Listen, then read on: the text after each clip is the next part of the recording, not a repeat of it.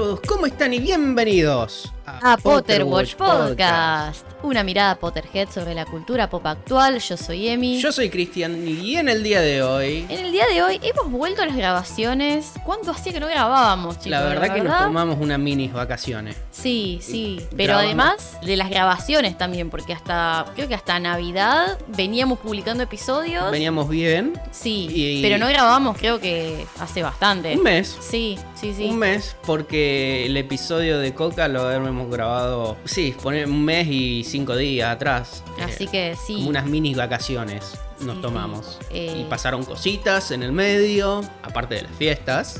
Sí, pasaron cositas, cositas varias, porque bueno, nos hemos ido al baile de invierno. Va, me he ido yo, Cristian no fue, pero yo fui con Coca, la mandrágula, fuimos al baile de invierno en Santiago de Chile, esta, esta celebración oficial. Lo más cerquita que lo tuvimos en Chile, así que bueno, nos fuimos, muy divertido. No solo fue el baile de invierno, sino también, bueno, fue recorrer un poco la, la ciudad de Santiago, que divina, conocer un poco al fandom allá, reencontrar encontrarnos con amigos, con amigos chilenos que hemos conocido acá en la Magic Meeting y bueno, quedó la amistad y nos volvimos a ver. Y también hemos visto por HBO Max este documental David Holmes, The Boy Who Lived, producido por Daniel Radcliffe, que es sobre este doble de riesgo de Daniel Radcliffe en las películas, que bueno, tuvo un accidente que lo dejó paralítico, así que bueno, hemos visto eso. Pero antes de contarles más, les contamos las redes sociales para que vayan y nos sigan. Somos en Instagram, arroba PotterWatchR. También nos pueden ir a seguir a YouTube como arroba Potterwatch Podcast. Si le gusta el contenido gaming, pásense por Cerdos con Peluca en YouTube, YouTube barra Cerdos con Peluca, ahí estamos jugando, que estuvimos terminando Hogwarts Legacy y si le gusta el contenido que hacemos, pueden apoyarnos en cafecito.app barra Potterwatchar. Y ahí nos pueden dejar su amor en forma de, de cafecitos, como lo hicieron nuestros últimos cafeteros, Manu, Flor, Ailén, los chicos de Héroes. Así que bueno, muchísimas gracias por sus cafecitos, chicos. Y también pueden apoyar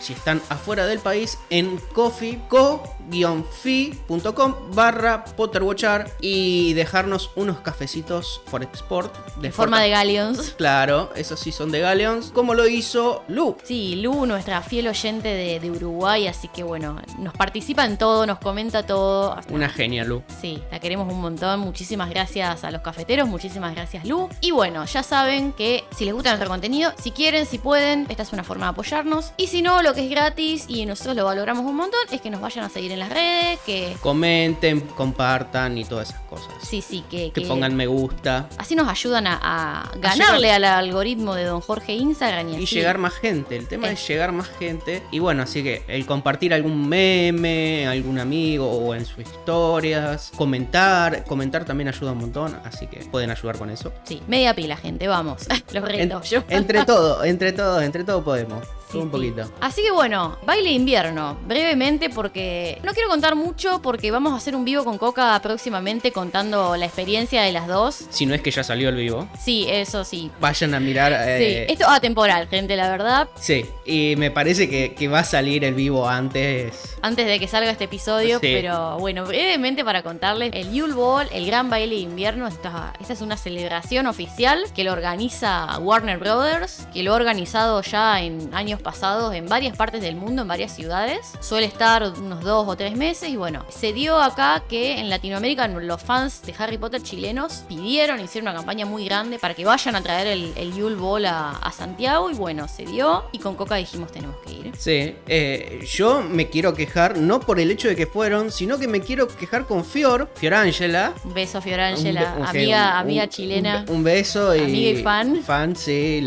fan, nosotros somos fan de ella y de Igor, pero ella cuando vino acá a la Magic Meeting nos dijo a nosotros, y textual, ¿eh? No, en Chile no pasa nada de Harry Potter, no hay nada como esto, la Magic Meeting es genial. Y nosotros, bueno, ahí empezamos a seguirla a partir de la Magic Meeting pasada, 2023. Empezamos a seguir a Fiora Angela en Instagram. a, muchos otros fans chilenos también que vinieron y que Bueno, y también. Pero Fior es como que expone todas las cosas de Harry Potter que va. Y bueno, ahora tiene un mini Pottercito adentro así que le mandamos un beso también a, Baltasar. A Baltasar. Oh, Salazar. Ese va a salir de Slytherin. no. Eh, la cuestión, que decía eso, no pasa nada de Harry Potter. Y yo miro el, Instagram de Fior y, que es feria, eh, reuniones, ahora el Yule Ball. Al final Sí, me, la verdad, me hay de mintió como un chico. Me mintió como un chico, Fior. Yo le creí y digo, bueno, pobre, no, no hay nada en Chile. En Chile hay todos los días hay algo de Harry Potter. Estuvo como dos meses y medio el, el Yule Ball. Ahora son los últimos días. Bueno, ahora sí, termina en febrero, las primeras semanas de febrero, creo Sí, que está terminando ya. Pero sí, me sentí estafado con Fior.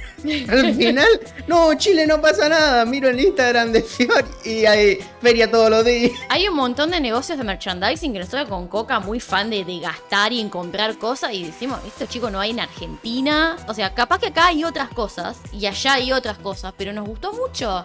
Pero sí, sí hay un montón de cosas, un montón de eventos. Hasta Reebok Chile llevó las, las zapatillas de Harry Potter que yo ya no estaba. Por- Eso sí, me hubiese gustado quedarme un poco más. Pero bueno, después las empezaron a llevar con el merchandising al, al baile. Así que sí hay un montón de cosas y un montón de lugares, un montón de fans. Hemos conocido a muchos fans, así que Bueno, bueno. a ver, lo mejor del baile guardamos, ¿no es cierto?, para el directo. ¿Qué, qué va a ser? ¿De Instagram o de...? De Instagram, sí, sí. Bueno, así que vayan a la descripción, si lo quieren ver, vayan a la descripción de este podcast, que va a estar seguramente el link, ya sea del Instagram o de YouTube, y va a estar ahí arriba seguramente, porque va a ser lo último que se posteó en vivos de Instagram o, o de YouTube. Pero, ¿qué fue lo mejor? Lo mejor que voy a decir, bueno, estuvo genial esto. Lo mejor del baile es, tiene actividades muy interactivas que te rehacen participar, la participación con los actores que vos podés interactuar, la decoración, tiene una decoración de puta madre, espectacular, una mini trivia ahí que eran preguntas de las películas muy fáciles. No, pero la verdad, un, un- un evento muy lindo que se nos hizo corto porque dura dos horas, yo la verdad me hubiese quedado toda la tarde si fuese por mí. ¿Y qué fue lo peor? Lo peor es, bueno, eso, que dura dos horas, me hubiese La- gustado que dure más. La verdad que sí. A ver, yo no fui, pero viéndolo de afuera, te haces el gasto. Más que nada, ustedes que fueron de la Argentina a Chile, llegar a Chile y estar para un evento de dos horas en medio cortina. Sí. Y más que nada también es un evento que, que te invita a ir producido, a ir bien vestido. No con- era obligatorio, no pero era obli- bueno. No era obligatorio, pero bueno, si vos ibas en pleno verano, en el cono sur, vestido de gala, ya seas hombre que vayas con traje, toda la bola, seas mujer O que te un ponga un cosplay. vestido, o que vaya de cosplay, porque invita a eso. Está bien, como decís vos, no es obligatorio, pero te invita la situación, la organización, te invita a producirte. Hacer tanto quilombo por dos horitas Y es sí, medio. Por ahí nosotros que estamos acostumbrados a la Magic Meeting, que la Magic Meeting son varias horas. Bueno, Magic Meeting tiene como 10 horas de evento que vos decís, flaco, aguantá. Está bien, son buenos y aparte son 3 días o 2 días, depende. Pero 2 horas es medio cortina. Tirate un 4 horitas. Sí, después por ahí el tema de precios, porque ahí había puestos de comidas y no estaba, o sea, incluso para los precios en Chile que uno sale a comer y era caro. Ahí está, tenemos el Morphy dentro de, de que después vamos en el vivo, vamos a desarrollar qué había para morfar toda la bola. Y el merchandising también. A mí no hubo nada que me volviese loca y también bastante, bastante saladito. Pero bueno, eso La ya variete, son la variete. personales. Está bien que había merchandising como oficial Sí, oficial. del sí. Yule, no oficial de Harry, no No, solamente no, claro, oficial de Harry. de Harry Potter y del Yule. del Yule, Sí, temática, digamos. exacto, sí, sí. Y vos te viniste con un pin. Sí, pero ese pues me- no lo compré, ese no pagué un Ese se centavo. lo ganó, pero le va- lo va a contar en el, en el vivo. que- ¿De qué se lo ganó? Bueno, y si van a nuestras stories en Instagram, está todo en destacado y pueden ver, y, y hay reels y hay fotos, así que bueno, pueden ir a ver A todo, sí, sí. Y yo quería, bueno, darles la bienvenida porque hemos conocido a mucha gente allá en Santiago, muchos fans, y mucha gente acá en Argentina y, y en el resto de, de Sudamérica, no sé, se han sumado a, a este podcast, así que bueno, darles la bienvenida. Siempre, es verdad, siempre post viaje eventos. ligamos un boost en, en Instagram y de oyentes nuevos. Entonces, obviamente, la bienvenida al, al podcast. Sí, esperamos que les guste lo- las charlas que le venimos a proponer, que se queden, que haya devoluciones de su parte, sepan que acá nosotros leemos Claro. todo, estamos súper abiertos a que nos cuenten lo que quieran, si les gustó, si no les gustó, Sí, qué opinan. obviamente que estén, digamos, no importa que sean nuevos, mientras vengan con buena onda siempre y digan, che, ¿qué onda? ¿Por qué no hace, en vez de hacer las cosas de esta forma, ¿por qué no las mueven un poquito para este lado, más entretenido, más lo que sea? Lo que ustedes opinen, siempre si es buen, con buena onda, eh, viene de 10. Exactamente. Bien, quédense ahí porque se va a venir entonces el vivo en Instagram para hablar más del baile con Coca, con todas nuestras aventuras en Santiago de Chile. Y pasando a lo que dijimos antes, que vimos el documental David Holmes, The Boy Who Lived. Exactamente, lo vimos, es un documental de un pibe.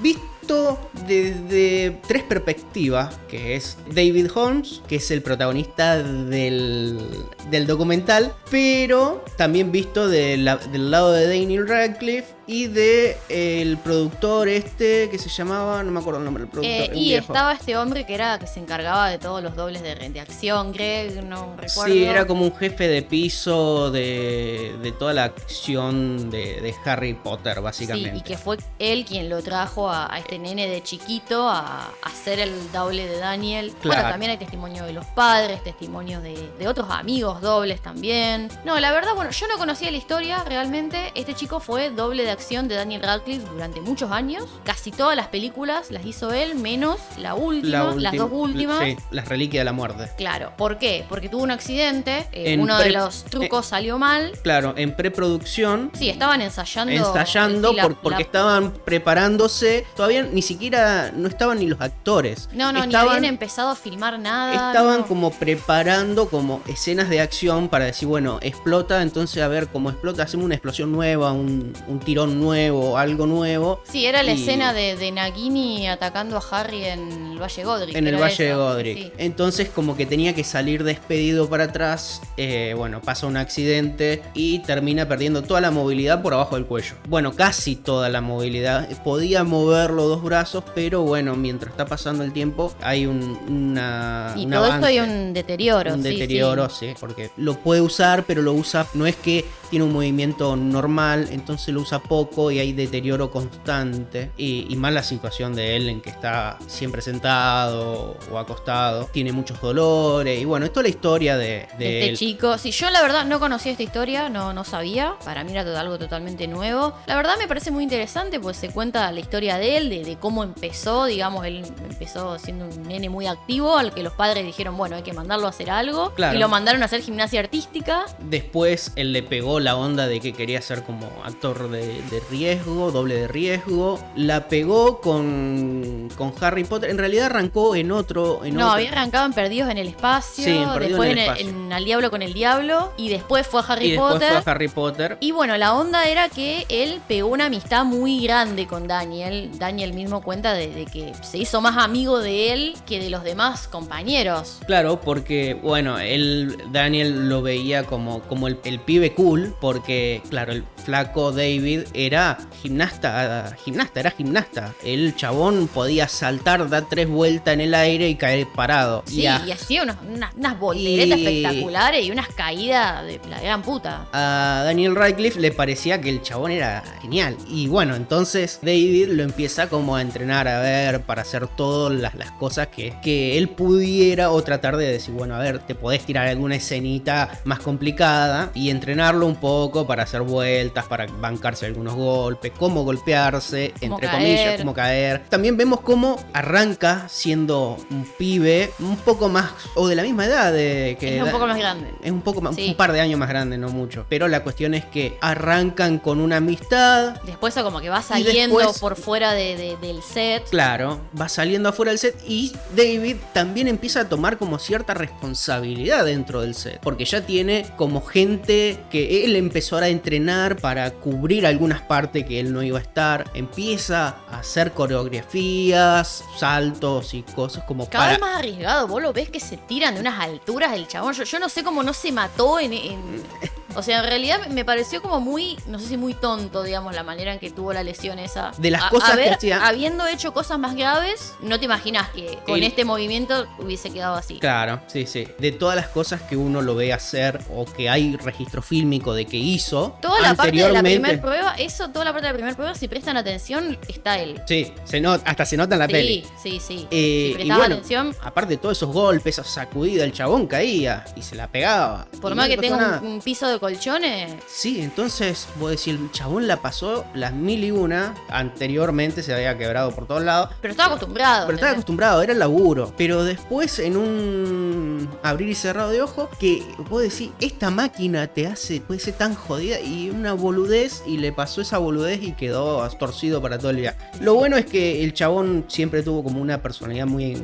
Muy resiliente, la Sí. verdad. Sí. Y la sigue piloteando, tiene una fundación para recaudar fondos que demasiado callado para mi, para mi gusto. Muchos de los actores van y apoyan esa causa. Creo que hace partidos de Partidos cricket. de golf. ¿Golf No, de cricket? cricket. Cricket, Sí, que creo que va. cricket. Fue Matthew Lewis, los gemelos, van todos, Bonnie, sí, van todos. Felton, sí, sí. Van todos, a Daniel Radcliffe. Y si no va uno, va el otro, digamos. Es, siempre hay, hay gente del, del elenco de Harry Potter bancándolo en, el, en la recaudación. Y yo la verdad que ni siquiera me enteré de que ellos andaban empujando. Que eso es algo que a mí hubiese preferido que, que se, haga, se haga más público, que ellos vendan el hecho. Y, y el otro día me vi un videito de YouTube que lo recomiendo, que es de Franco Piso, creo que se llama. Ah, Ro- Rosarino. el ¿no? rosarino que habla de, de lenguaje, comunicación no verbal, cómo estar más tranquilo para comunicarse mejor y toda la bola. Da algunos tips como para hacer exámenes orales, ¿por qué no lo vi hace 10 años? Sí, cuando estudiábamos la Cuando facultad. estudiaba en la favor. facultad hace 10 años atrás, que podía estar un poco más tranquilo, bueno, lo alargó una semana atrás. Así que si tienen pruebas o exámenes orales, mírenselo, que lo va a ayudar un montón a proyectar confianza y todas esas cosas. Y contaba que, bueno, él ayudó a una persona ahí en Rosario y se gastó en la farmacia algo de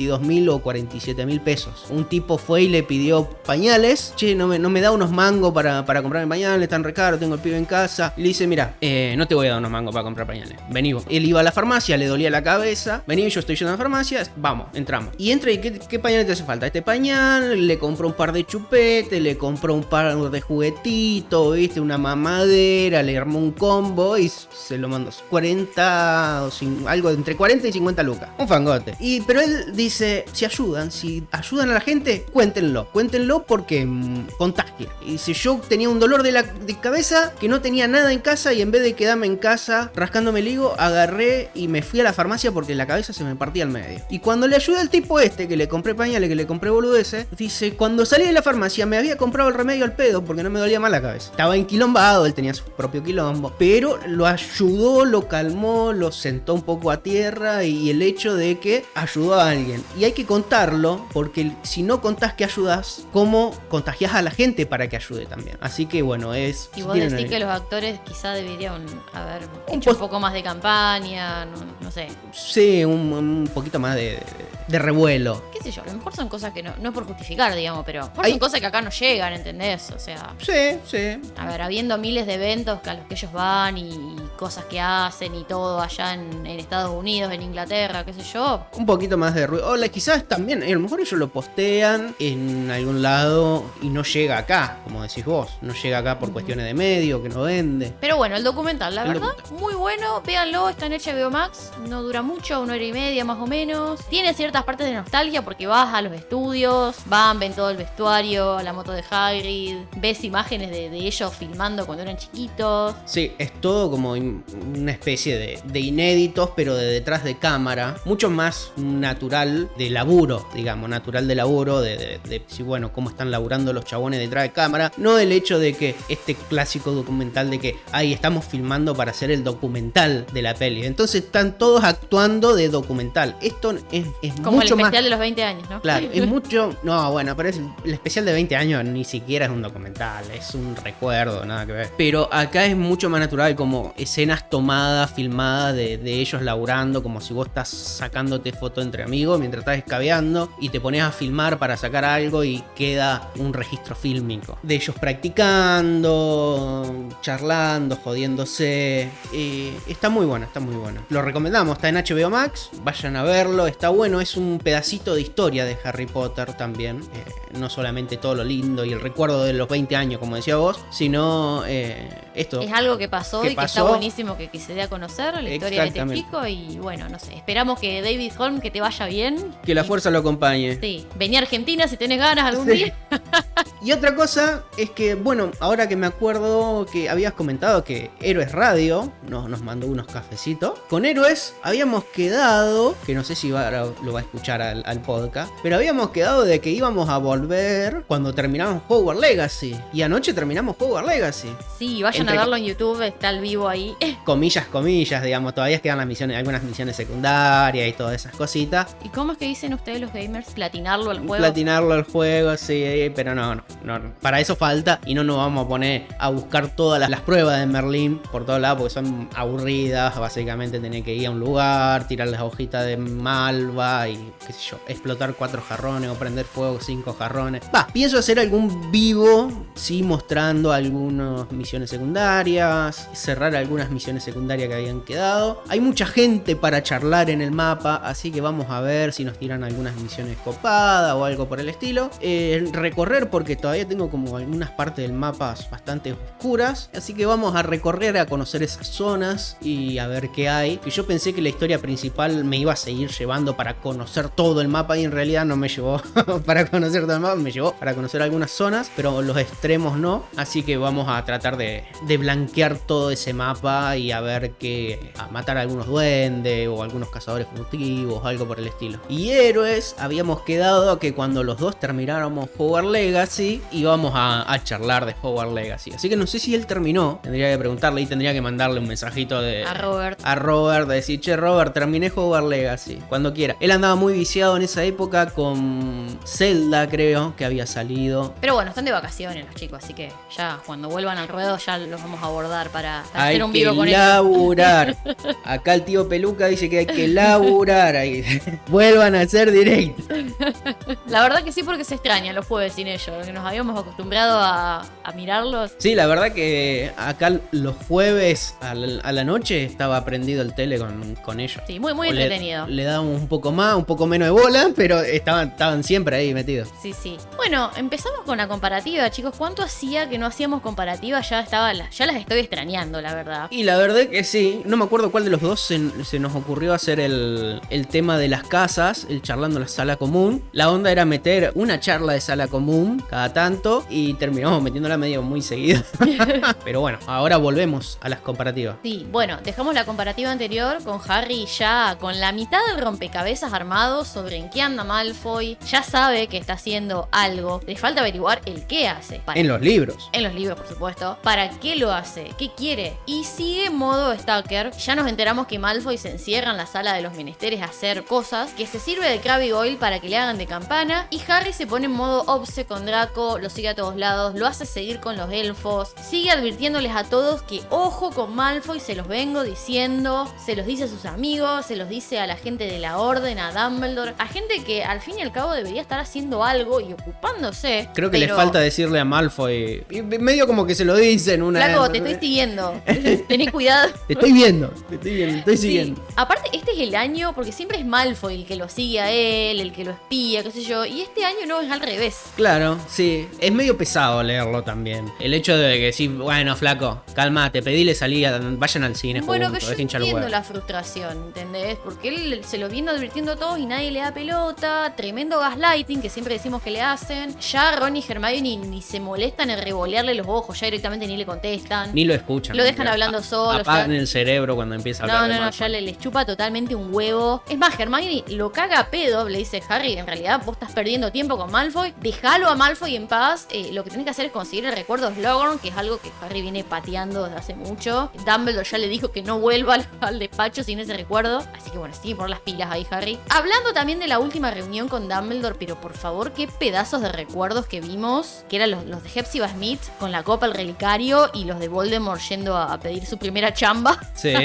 Que bueno, Shades en su infinita sabiduría decide no mostrarnos a estas dos partes, o sea, a este Voldemort recién salido de Hogwarts, en sus inicios de su carrera como Gilla Murano, el terror del PAMI. O sea, lo, conocemos en su ambición por conseguir objetos valiosos. No es que al salir de Hogwarts ya se pone en modo Avada Kedavra, asesino serial, sino que bueno, empieza a buscar estas reliquias del mundo mágico en donde va a salvaguardar su alma. Entonces, bueno, ¿qué hacen? Va a laburar una tienda especializada en donde tienen información de dónde puede pueden estar estos objetos o qué familias lo pueden tener. Y ahí llega Hepzibah Smith, que esta señora Sugar Mami, diría yo, que le gustaban los chicos jovencitos y, bueno, medio una acumuladora compulsiva de cosas, la, la doña. Así que bueno, lo, invita a tomar el té. Y de ahí llegamos a estos dos objetos: el relicario de Slytherin y la copa de Helga Hufflepuff. Y el asesinato premeditado de esta señora y la posterior huida de Voldemort. Que bueno, ahí es el momento donde estos 10 años que supuestamente nadie sabe qué hizo Voldemort, qué hizo Tom Riddle. Y bueno, después el regreso de Voldemort ya,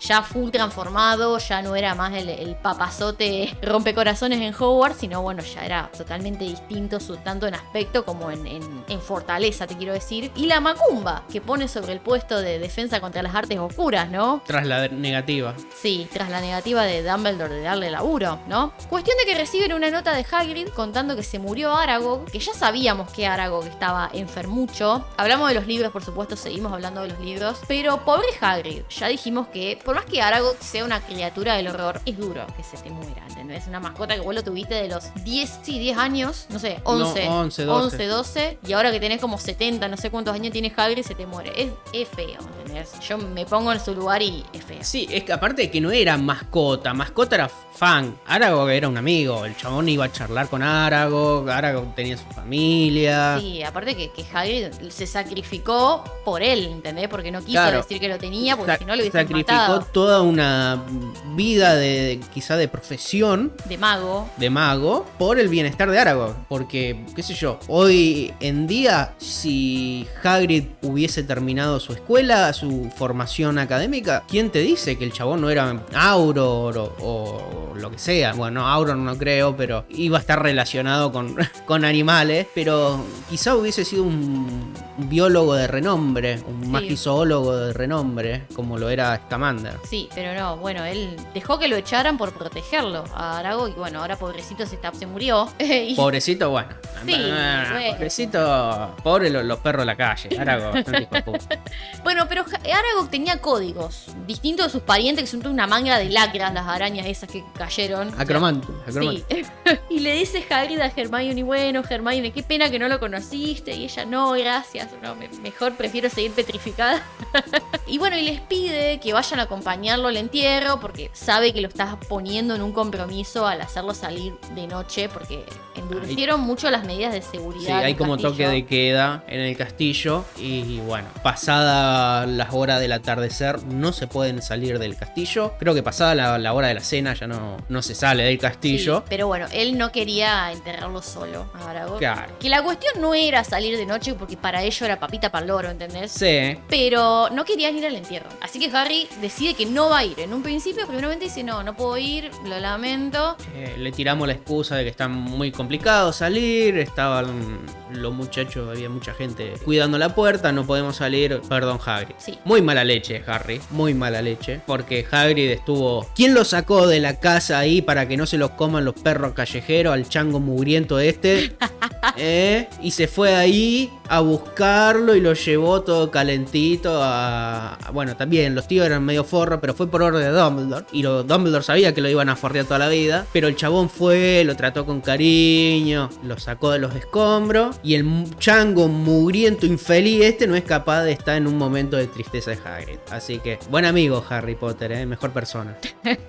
en la peli se terminó el Ravender, pero en el libro siguen, el Ravender dio el noviazgo Ron y Lavender, por supuesto. Pero en el libro siguen y Ron no se la banca más a Lala y se le esconde cada vez que la ve venir el muy cagón. A ver, es medio pesada ella. Vamos a ser pero él la gostea. Él también debería decir, mira, flaca, todo bien. O te calmas un poco, vamos a calmarnos. Que se te pase un poco la calentura, una agüita, una agüita fría. Bañito de agüita fría, querida Lala. o cada uno para su casa. Pero bueno, Ron también tiene que poner los huevos arriba de la mesa. Sí, Ron es eso. Él no, no quiere el drama de tener que dejarle que se ponga a llorar y todo el escándalo. Qué colorado cagón.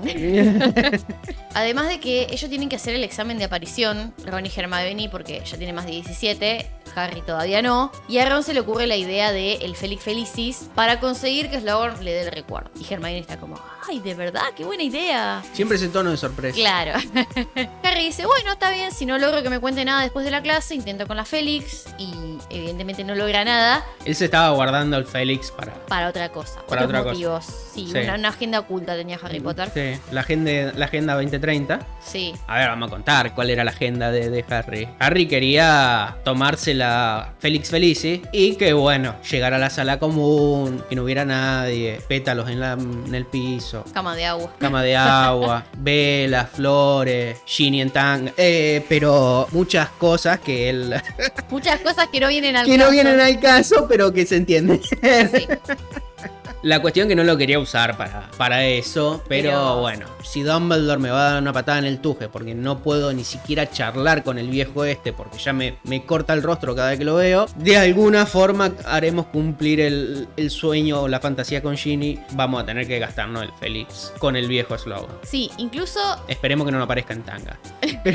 incluso toma un traguito nomás. Para un par de horas, no la toma toda porque, bueno, la quería guardar y además que no era necesario tener 24 horas de suerte líquida, Claro. era un par de horas nomás. Recordemos que el, el frasquito que le, que le dio Slughorn le daba 12 horas, creo, en realidad era. 12 horas, perfecto para un día de, De suerte. de suerte, digamos, un día de actividad y que sea de suerte. Después volví a casa y andaba lo más bien. Pero bueno, la cuestión que se termina tomando medio frasquito y se guarda medio por las dudas. Sí, el plan era que tenía que ir a la oficina de Slughorn, pero una vez que se toma la poción dice, me voy a Hagrid. Y ahí los otros te quieren arrancar los pelos de la frente. Sí, la sensación que te da al tomarte la poción es de, de confianza, de, de- de poder infinito, de que vas a poder lograr todo. Y la poción le daba esas como corazonadas, ¿viste? De, bueno, sí, de, esa voz interior que decís, che, capaz que tengo que hacer tal cosa. claro. Y él le daba la corazonada de que tenía que ir a ver a Hagrid. El instinto le decía que eso es lo que tenía que hacer. Y los otros estaban, pero Harry, que tenés 3-4 horas nada más, fíjate que tenés que ir a ver el slogan,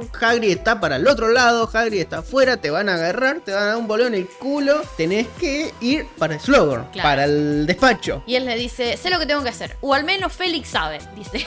y bueno, después de esto pasan dos cosas que se terminan de romper definitivamente las dos parejas que han dominado la trama de este libro, el Ravender y Ginny Condim. Que esto fue algo totalmente involuntario y que no tenía nada que ver con el plan, porque no, era, no eran cosas que Harry quería provocar. Fue Pero- medio inconvenientemente para la trama que, que le salió bien, digamos. Digamos, no es cosas que él activamente, por lo que él activamente se tomó el Félix, pero sí eran cosas que le molestaban en la vida diaria. Claro. Porque él estaba hinchado los huevos de que Ron viniera escondiéndose de la Vender, de escucharlo quejarse, de que está, ay, esta mina está caliente todo el día. eh, De la relación tóxica, que al de- fin y al cabo también. no le hacía bien al amigo, de Hermione que tampoco Hermione estaba contenta. cuando, se pasaron medio año sin hablarse y ahora recién ahora se están empezando a charlar un poco. Ginny, que era la mina que le gusta, está con Dean, pero tampoco se tomó la Félix Felicis para que Ginny y, y Dean rompieran, sino que No, aparte la era algo que, que ellos ya se decía que venían medio descontentos Sí, el uno con el hab- otro. había rumores de que Ginny, bueno, estaba llorando o estaba yendo para otro lado porque estaban medio hinchada las la pelota pelotas. con Dean, algunas acciones de Dean. Y bueno, ¿Qué pasó? Que Harry se tomó la poción y para irse de la sala común se puso la capa invisible. Y Lala los ve salir a Ron y a Hermione por supuesto no lo ve a Harry porque está tapado con la capa. digamos, salen los tres juntos. Claro. Pero cuando vos mirás, está Ron y Hermione. Claro, juntos. entonces ella se lo tomó realmente para el culo. ¿Qué haces con esa en la habitación? ¿Qué sé yo? A sola. Y empieza a hacer un escándalo. Y bueno, ahí se termina de pudrir todo entre ellos. Y bueno, chao Ravender. Y con Ginny, ¿qué pasó? Que Harry estaba pasando por el orificio del retrato. Que por ahí esto en la peli no se aprecia. Pero en la entrada a la sala común en los libros no es una puerta, es un agujero. Un pasadizo. Claro, que está tapado por el cuadro de la dama gorda, entonces la gente lo, lo cruza. digamos. Claro, y no ma- es que y- abrís una puerta y salís, no. Claro, en la peli es algo como más ancho de que vos podés entrar con dos o tres personas. En el libro es algo como que pasa de a uno. Claro. Si alguien viene que está entrando, tenés que esperar a que termine de entrar para vos poder salir. Claro, ¿y qué pasó? Harry estaba tratando de pasar por el agujero y justo estaban también Ginny y Dean. Harry le empuja a Ginny sin querer y ella se le enoja y le echa la culpa a Dean, que no me ayude, que puedo sola, que siempre lo mismo, vos pedazo de pelotudo, y se quedan discutiendo. Y Harry sigue, como hizo con Ron y Hermione y Lavender, que la escucha que se empiezan a pelear y dice, uh, uh, y se va a la mierda. Acá hace lo mismo. Sí, sí, sí. Así que bueno, se le van alineando los planetas a Harry de a poco, eh, no solo para el beneficio de él, sino también para sus amigos. Así que bueno, todo este cúmulo de situaciones que, que no se hubiesen dado en circunstancias normales, como por ejemplo no cruzarse con ningún profesor en el camino, no cruzarse con Pips ni con Filch, que Filch deje la puerta abierta. Claro, llega a la puerta principal, va a estar preguntándose cómo cuerno hago para pasar y resulta que Filch se olvidó de cerrarla y decide ir para el- enfilar para Hagrid, pero estaba tan linda la tardecita, porque era tarde-noche, ¿qué tal si me hago una pasadita por los invernaderos? Tiramos un poquito el camino, pero está lindo, Howard es re lindo, vamos a patear un poco, ya que podemos salir afuera del colegio y estamos haciendo la transfugiada, nadie nos ve, tenemos, estamos en la capa de ser muy invisible, vamos a una pateadita para, el- para los invernaderos, ¿no? Y ahí los ve a Slughorn con la profe Sprout, medio como que la profe le está dando, bueno, mirá, tenés las hojitas estas que se recogen a la medianoche, qué sé yo. Que Slughorn medio como que se le- la está halagando de más a ella, ¿viste? Hay como un tono muy de... de- Chupa media. Sí, sí, En- como mucho de, de- como de, de cariño, ¿viste? Cosa que me parece como un poco medio poco profesional en otras Sí. circunstancias, pero, Pero la está endulzando porque Sí, le- como sí. que ella se, se tuvo el... dice Pomona, que no sabíamos que se llamaba Pomona la profe No. Acá nos enteramos, Pomona, che. que se había tomado la molestia de, de ir a buscarla a medianoche y, y bueno, había cortado las hojas para él y él le estaba como, tiraba un poco de flores. Tampoco no- para mí no era tan, tanto, tanto de decir, mira, está como la vender. Pero para mí la, la indulza porque quiere seguir, que sigan viniendo las hojitas esas, que Sí. sigan viniendo esas, esas cortaditas de, de medianoche. Claro, claro. Y bueno, cuando la profe se va, Harry siente el impulso de sacarse la capa, de revelar su presencia y Slughorn, Harry, ¿qué haces acá afuera? ¿No sabes que es peligroso? Y Harry está como flaco. Yo vagabundeaba solo por Hogwarts desde antes de aprender a caminar, o sea. Y bueno, le empieza a decir, o sea, como titubeando, eh, dice, bueno, como contándole una confidencia, no, mire, señor, yo lo voy a ver a Hagrid, que se le murió la cromántula, la van a enterrar, no lo quiero dejar solo, es mi amigo, que está mal. Está muy triste, se le murió el amigo. Y te das cuenta que acá era por donde había que entrarle a Slogan, por el lado de la plata, porque cuando Harry le empieza a decir que había una cromántula muerta y la mar en coche, Slogan empieza a hacer cuentas mentales y a decir, ¿sabe lo que vale el veneno a cromántula, flaco? 100 galio en el medio litro. Vamos, te acompaño, total ya está muerta, no le va a hacer falta el veneno. era por el lado de la plata y no con la estrategia equivocada de Harry de hacerle revivir ese recuerdo de mierda que él se empeña en olvidar, porque o sea, literal fue, no Harry, qué peligro lo que estás haciendo, andando solo por acá y cuando Harry le dice a cromántula, vamos. Sí, porque bueno, el salario mío tampoco es una locura, así que la inflación, el dólar 800, dice, no, a ver, El galio en tarjeta. el galio en tarjeta. el, el impuesto país, toda la mierda. Eh, así que agarra y dice, no, mira, esto acá me lo, me lo vendo en blue y me hago un pangote. Sí, que yo tengo contactos en el mercado negro. Y claro, vos imaginate una araña como de, de 4 o 5 metros, la cantidad de veneno que debe tener. Sí, aparte 100 galeones el medio litro, pero por favor, más que el petróleo, el Eh. veneno de cromántula, Habría granjas de acromántula. los petrogalions. Los- las petroacromántulas. Sí, sí. La cuestión que, bueno, decide hacerse un viajecito al castillo, cambiarse, ponerse ropa más adecuada a un funeral, agarrarse un vinito y, como no, traerse unas botellitas vacías para, para chorearle el veneno a, a Aragog. Obviamente no le van a decir a Hagrid que, que están mancillando el cuerpo de su amigo muerto, pero bueno. Bueno, Hagrid, cuando Harry le dice, mira, va a venir Slughorn, no se lo tomó bien, le dice, mira, nunca me cayó demasiado bien este tipo. Y todo esto te da a entender que Hagrid nunca fue parte del Club de las Eminencias, de, de que Slughorn ni siquiera lo, lo registraba, podría decirse, ni siquiera lo, lo convocó, ni como semigigante por la novedad, digamos. Pero bueno, ahora que Hagrid tiene una cromántula muerta en su patio, llena de galeones por sacar, bueno, ahí sí le da pelota. Y Hagrid después cuenta que se tuvo que pelear con el resto de la manada de acromántulas, con, con los hijos, los nietos de Arago, porque no Claro. lo dejaban llevarse el cuerpo para enterrarlo. Porque cuando Harry lo mira, eh, estaba hecho cuero como si fuera milanesa o sobuco. Lo habían pillado por todos lados al chabón, estaba todo hecho como un, un bife aplastado. Y le dice, che, ¿qué te pasó? Y bueno, no, que pasa que las cuando se muere, Se comen entre la, la manada se alimenta del muerto y yo no lo podía, yo no podía dejar que la manada, la, la colonia le hiciera esto a, a Arago, un amigo mío, que si yo, Sí, yo quería, yo yo le quería dar cristiana sepultura, no puede Claro. ser. Traje acá el, el párroco del, de Hogsmeade. Sí, sí, le dice, ¿podés creer? Resulta que no me comían a mí porque Aragog le decía que no me coman, estos malagradecidos. Yo que fundé esta colonia, gracias a mí están todos viviendo ahí, estos atorrantes, estos. Eh, primero los centauros esos de mierda y ahora las arañas. A ver, ¿qué van a hacer cuando no esté yo en el bosque? ¿A quién van a ir a buscar para que le solucione las cosas?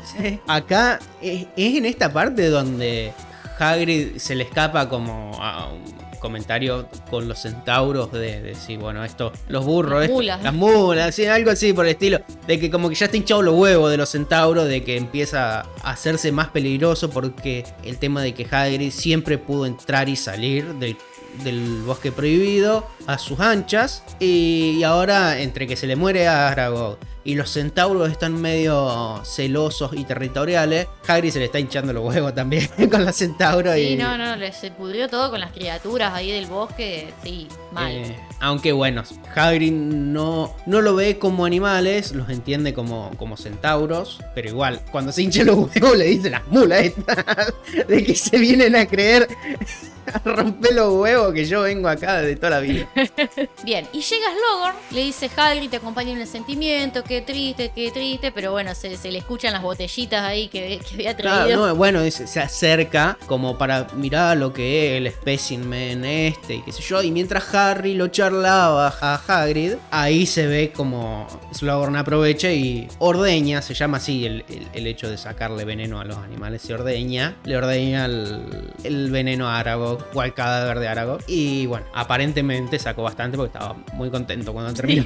Y Hagrid le dice, ay, no sabía que te interesaran estas criaturas, Horacio. Y Slogorn, sí, me encantan, las amo, las amo. Son sí, sí. unas, unas bestias increíbles e impresionantes. qué Sí, sé yo. sí, y ya a Hagrid le mostrás un indicio de interés en las criaturas mágicas y ya lo, lo compras a Hagrid. Claro. Bueno, y le dice Slogan, ¿quieren que diga unas palabras? Y es un poeta. Slogan es un poeta. Esto sale en la película El Poema, que está muy bueno. ¿Qué es lo, lo mejor de esa escena, te diría? No, para mí lo mejor es antes. De la escena del funeral de Aragog. Porque después, bueno, después vamos a hablar de la peli. Sí, pero el poema dice: Adiós, Aragog, rey de los arácnidos, cuya larga y fiel amistad jamás olvidarán los que te conocieron. Tu cuerpo se desintegrará, pero tu espíritu sigue vivo en los apacibles rincones del bosque prohibido donde antaño tejías telarañas. Que tus descendientes de muchos ojos crezcan sanos y saludables y que tus amigos humanos hallen consuelo por la pérdida que han sufrido. La verdad. ¡Bravo! ¡Bravo! La verdad que pensé como Harry en ese momento. La cantidad de veneno que debe haber sacado el chabón para que se inspire tanto.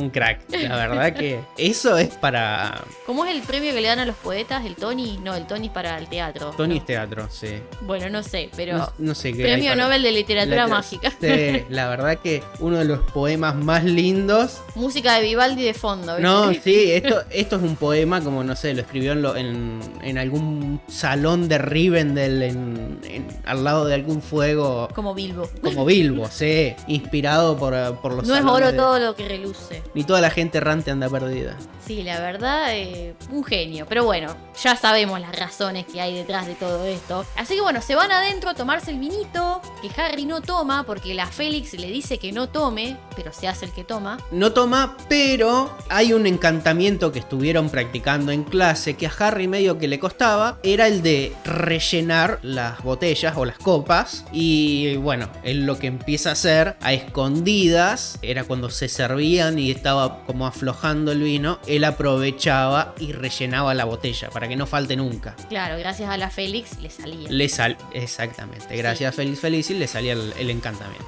Sí, ¿no? Es como Jesús, que convierte el agua en vino, Harry, en, en las bodas de Caná, ¿no? Eh, Bueno, en realidad multiplica los panes, sería la multiplicación de los panes, acá multiplica el vino. Sí, no, no sé qué tiene la, la iglesia católica en contra de Harry Potter, ¿no? Jesús Harry Potter. Es que es Jesús y el tema es que hay un Jesús, no dos. Ese es el tema. Está multiplicando los panes el chabón. Y que multiplica los panes es uno solo, no, no Harry Potter. Le salta el copyright. Sí, sí, de la fría e inhumana corporación del Vaticano. Vatican, sí. The Vatican Corporation. Sí. Cuestión de que mientras Logorn va haciendo como un escaneo visual de la cabaña de Hagrid y, y va viendo todos los tesoros que hay ahí para rapiñar y justo ve unos pelos de unicornio que Hagrid le dice que los usa para vendarle las patas a los animales y Claro, Logorn le dice, ¿sabés lo que valen? ¿Eh? Son todos pelo de cola de unicornio, no es pelo como Claro, un pelo, pelo de cola, tal Pelo cual. de cola de unicornio, pelo largo. Sí, que, que dicho sea de paso, es núcleo de que- claro, lo ¿entendés? que se usa como núcleo de varita y Harry tiene un- una melena ahí tirada colgada del techo. Y es como esos programas de, de esa gente que va a los garajes y, y los dueños tienen, está lleno Claro. de porquerías. Exactamente, yo es como, ¿viste? Pasa a vos de garage, ¿cómo es que se llama? No, no, pero te pasa que por ahí vos vas a la casa de algún amigo, de algún conocido, y vos decís, chabón, ¿vos tenés esto colgado acá? Sí, era de mi abuelo, pero acá dice la corona del rey octavo de Inglaterra. Sí, la trajo mi tío de, de cuando vino de Coso, y era primo. Y decís, flaco, ¿no sabés lo que tenés acá? "Ah, es- es- Y, y, igual. Harry da igual, tiene un montón de cosas que, bueno, él le daba un uso. No es que decir, ay, colecciono pelo de cola. No, no era mugriento. Él lo usaba porque servía para los vendajes. Era un, un método de, de que. Que le servían a le para servía para. tareas. Claro, porque era algo como estéril, que no se ensuciaba, era algo puro, que ataba los vendajes de los animales y eso le, le duraba lo suficiente como para que una vez que esté curado se cortaba y el animal quedaba curado. Es una especie como de... De, De hilo so- de sutura. Claro, de hilo de, de hilo de sutura de, y de como de soga élfica, ¿viste? De que cuando la ata Sam, que baja en el acantilado, pero decís, che, qué garrón, perdí la soga y pega el tirón y la soga se le desata. Sí.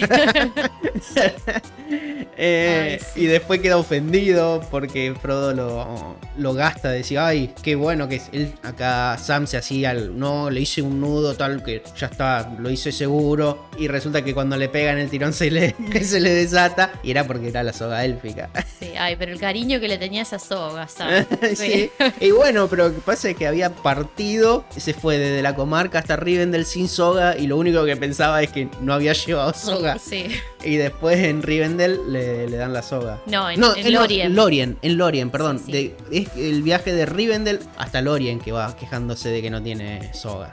Sí. Así que bueno, Slogan está ahí a ver qué le puede sacar a Hagrid por poca plata. Eh, un hijo de puta. Encima se aprovecha de que Hagrid está mal, triste, bajo los efectos del alcohol. Le fue medio dorando la píldora de, con el homenaje a Aragog, con las criaturas, que qué sé yo. Pero a Harry no le importa. Y pero no le importa porque no, sí, Porque porque él- es bueno, ¿entendés? Pero, Pero, a mí- no, él no lo ve como guita. Para él decir, bueno, son los pelos que yo uso para, para atarle los vendajes a los bichos que están enfermos. no, Me mí- importa poco porque hago 20 metros para adentro y encuentro 6 de vuelta. Bueno, pero no, eh, no. Obviamente, acá Slogur lo está aventajando porque Sí. debería decir, che, mirá, vos cuántos bichos vendás, vendás 5 bichos por, por mes, te dejo 5 o 6 pelos, me llevo la madeja de pelo y después te doy la mitad, ponele. Le saco 100 galeón, toma, te doy 50. No, el chabón lo se logró lleva... que lo- le dé la cola entera, ¿entendés? Es una parte, o sea, a mí el- yo siempre le veo con un caño Slogan, pero no me gusta, es una parte, es un lado mercantilista y ventajero del chabón, que, que siempre lo digo, que el chabón tiene el signo Galeon en la frente, y es de esa gente que para ellos todo es plata, todo es gasto, es muy Slytherin esto. Esta forma de hacer de cada oportunidad una ventaja, pero me, me da bronca que el tipo sea tan hijo de puta de aprovecharse de que Hagrid está mal,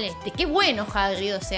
Sí, no sé si es de que, de que está mal, sino de que es bueno. en Sí, realidad. sí. Entonces Hagrid encima piensa, uh, no, vos sabés un tipazo, Slogan, y yo que lo había juzgado mal. Y no, entonces se aprovechó de la buena fe de Hagrid para hacer de las suyas un chanta, la verdad. Y esto lo- pone al nivel de otros chantas del mundo mágico como Mildred Lohar, como Ludo Bagman, como Mundungo Fletcher. No me gusta el lado ventajero de Slogan. Después, bueno, tendré otras cualidades, pero no me gusta esto. Cuestión de que, bueno, como dijimos, se va terminando el vino, Harry se los va llenando con el Félix Feliz y qué sé yo. Llega un punto en el que Hagrid y Slughorn empiezan a brindar por cualquier cosa, están tan en pedo que, bueno, empiezan a brindar por Harry Potter, por los 10 Galleon que me van a pagar por los pelos de unicornio.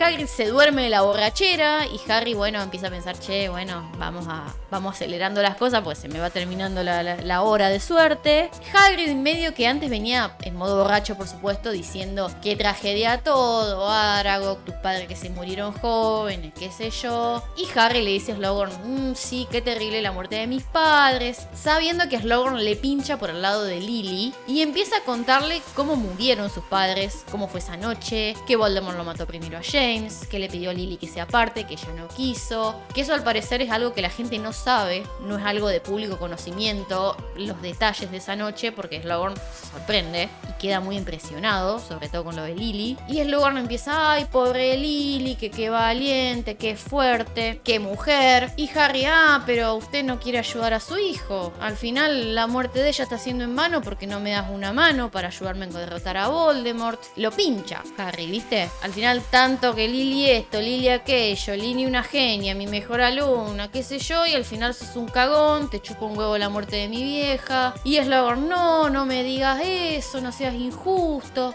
Harry todo el tiempo con la corazonada de que el día siguiente Slughorn no se iba a acordar de nada de toda esa conversación. Porque estaba más borracho que, un- la miércoles. Sí, y le confirma, soy el elegido. ¿Vos querías el elegido? Soy yo. Yo tengo que matar a Voldemort. Necesito ese recuerdo que vos no me querés dar. ¿No me vas a ayudar a derrotar al mago tenebroso que mató a Lily? A tu Lily. Y Slughorn, sí, Harry, yo quiero, pero ¿qué, qué? ¿Tenés miedo de que él se entere? No seas cagón, sé valiente como mi vieja, que murió dando la vida por mí. Si me das ese recuerdo, vas a compensar todo el mal que hiciste. Y al final, Slughorn agarra una de esas botellitas que había traído para llevarse el veneno, vacía por supuesto, se saca la hebra de recuerdo de la cabeza, le dice lo de siempre, tiene los ojos de tu madre, espero que no pienses mal de mí cuando veas el recuerdo, se lo da y se queda dormido. Y Harry se le dispara para el despacho de Dumbledore. ¿Por qué pensás que se avergüenza, Slughorn? Y para mí, porque él sabe que hizo los Horrocruxes y que fue el, hecho de que Voldemort tenga la apariencia que él tiene, confirma que fue más allá de hacerse un Horrocrux. Y quizás él piensa que él fue el que le dio la idea de, de los Horrocruxes, cuando en realidad, eh, bueno, ya vamos a hablar, en realidad ya la tenía, pero para mí es como que piensa de que por culpa de él, Voldemort tiene Horrocruxes. Claro, pero no es su culpa, porque Tom Riddle ya sabía que eran los Horrocruxes. Pero él no sabía que el otro sabía. El otro se le hizo el pelotudo.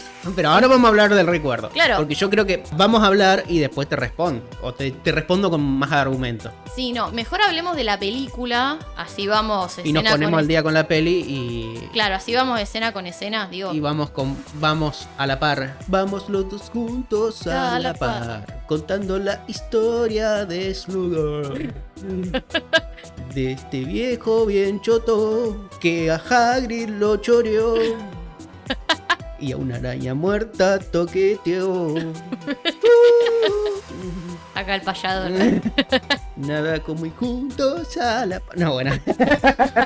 Basta. Se, se nos va a ir la poca gente que quedó en este punto. Basta. Bueno, ¿qué pasaba? Bueno, esto en la peli viene conectado de una escena que va a pasar más adelante, que la vamos a charlar más adelante, que es cuando Harry y Ginny se van a, esconder el, el libro de pociones avanzadas. Así que eh, lo- nosotros como tomamos al libro como guía, y bueno, ya lo fueron viendo en los otros episodios, vamos tomando el libro como guía y a la peli sí vamos moviéndole las escenas, a lo mejor un poco para atrás, un poco para adelante, así vamos contando los paralelos, pero bueno, sepan que acá ya pasó en la peli, ya pasó todo el tema de Sectum Sempra, Y el besito pedorro con Ginny. el besito, el, el piqueto escondido. No hay piqueto para mí. De, de Ginny. Y bueno, acá es el post piquito y yendo para. de vuelta para la sala común. Donde Ron le está preguntando a, los dos de bueno, ya. ya la escondiste. ¿A dónde, ¿Dónde qué? ¿A quién? ¿Cómo? Eh, no, el libro, lo escondiste el libro. Sí, bueno, la cuestión es que eh, ahí Ron le dice, che, mirá, a- habría que hacer el tema de Slughorn, hay que, que cerrar el asunto de Slughorn, clavate un, un trago de Félix. En la peli sí, lo que hay que notamos de diferencia es el, el Félix Felicis, ya de entrada, que no es la poción dorada ni nada por el estilo, es un cacho de agua destilada nada más. Lo único que tiene lindo es el, el envase, El frasquito. el frasquito que es muy lindo. Pero acá también la diferencia del libro, acá Harry se clava el, el tarro entero. Todo. Todo, se lo Sí. toma todo. Sí, hace fondo blanco. Sí, no hay, acá no hay dorado intenso, no hay burbujitas que, que saltan pero siempre caen adentro. Esto es una botellita de agua y el chabón no se clava a la mitad, se, se clava en la botella entera. No, pasa que, o sea, ya Harry ya, ya logró el beso con Ginny, entonces ya no tiene más nada más que. que- Bueno, pero se usa en otras cosas después, la media, la media Claro, botella. en el libro sí. En el libro. En el libro sí, es algo que es muy importante. Muy importante el hecho de, de haberse guardado esa media botella. Pero bueno, acá Harry se clava, es bastante más egoísta y se, clava. También que era 12 horas de suerte, acá Harry se clava 12 horas de suerte, pero lo usa ¿cuántas? 2 o 3 horas. La cuestión, Harry termina enf- enfilando, una vez que se toma la, la poción, termina enfilando para Hagrid, que deja también medio torcido a Ron y Hermione. En el libro, como dijimos, tenemos el tema del funeral de Aragog, pero acá en la peli no hay mención del funeral. Y Harry en la peli como que tira un par de explicaciones falopa de que, que un chabón era algo que tenía que hacer, e ir para Hagrid y no sé, explica medio como explicación de terraplanista, que no, no tiene mucho sentido y sale. Besito a nuestros oyentes terraplanistas que nos escuchan. La Tierra es redonda, muchacha.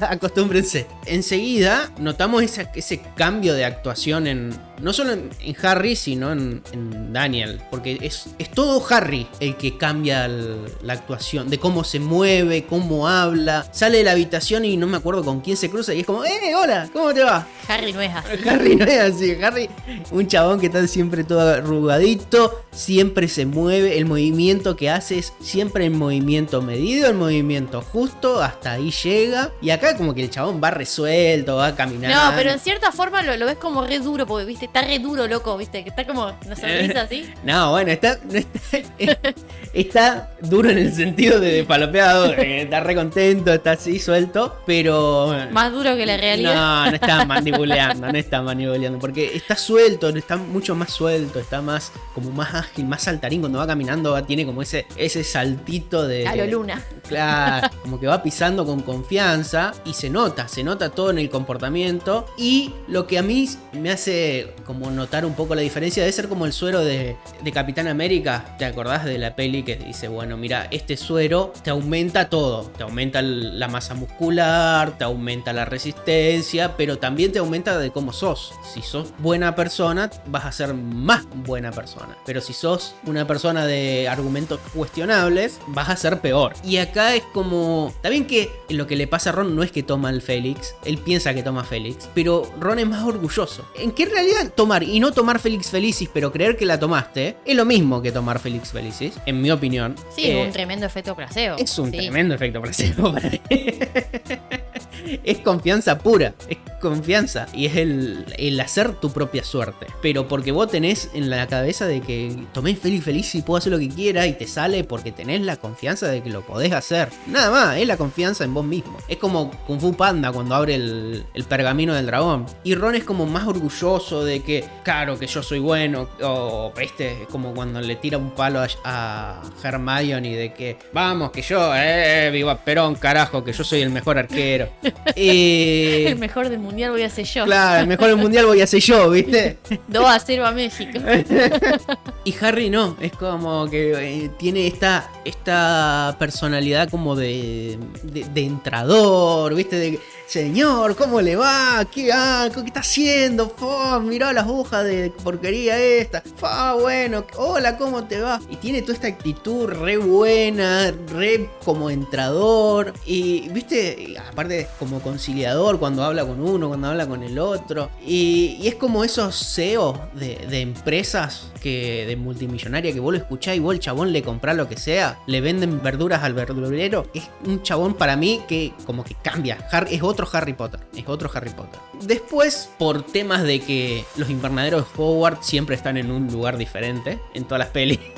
¿Te acuerdas que en la primera peli estaban afuera, creo? Estaban. Estaban como mucho más corridos cerca del bosque. O en una de las primeras pelis en realidad. eh, o capaz en la segunda. Y ahora están como más cerca. Están como pegados al, al colegio. Ahora están como básicamente dentro del colegio. Como que para salir tenés que pasar por, por los invernaderos. No sé, los invernaderos en Hogwarts están están en cualquier lado. Cambia Están- todo el tiempo como Hogwarts. Sí. Termina, bueno, pasando Harry por los invernaderos y encontrándose a Slughorn que está afanando las hojitas que en el libro se lo da a Pomona. Acá la está choreando directamente. Sí, para venderlas. Y Harry no sé por qué motivo sabe el- el- el- la cotización de hojas de tentácula venenosa. Se ve que está el soja Chicago, maíz y tentácula venenosa en, en la bolsa de comercio. La cuestión es que... ¿Estará la bolsa, la lana, en Reino Unido? Que cotice. ¿Cotice lana? Sí, sí. Sí, la lana de Escocia, boludo, ¿sabe cómo? ¿Cotizará en bolsa la lana escocesa? Sí, no tengo la menor duda. ¿O el escocés, el whisky? También. Bueno, la cuestión que se encuentran al viejo este choreando las hojas de coca para vender en el mercado negro. Se ve que, viste, andan para hacer la, la fafafa de- de- del mundo mágico. ¿Y cómo la, la transportarán a la fafafa ahora? Vos que me hacía pregunta. ¿Usarán dragones como acá usan avionetas? No, lechuza. Más discreto. Más discreto, sí, puede ser. ¿Quién te va a sospechar de una lechuza? De un Bueno, dragón yo- te creo, yo, pero. yo me imaginaba que, que venían con a lo mejor con un cargamento, con un dragón agarrando cajas gigantes y que aterrizan y salen volando. Y después vienen los aurores y la, la, despa- La desparraman.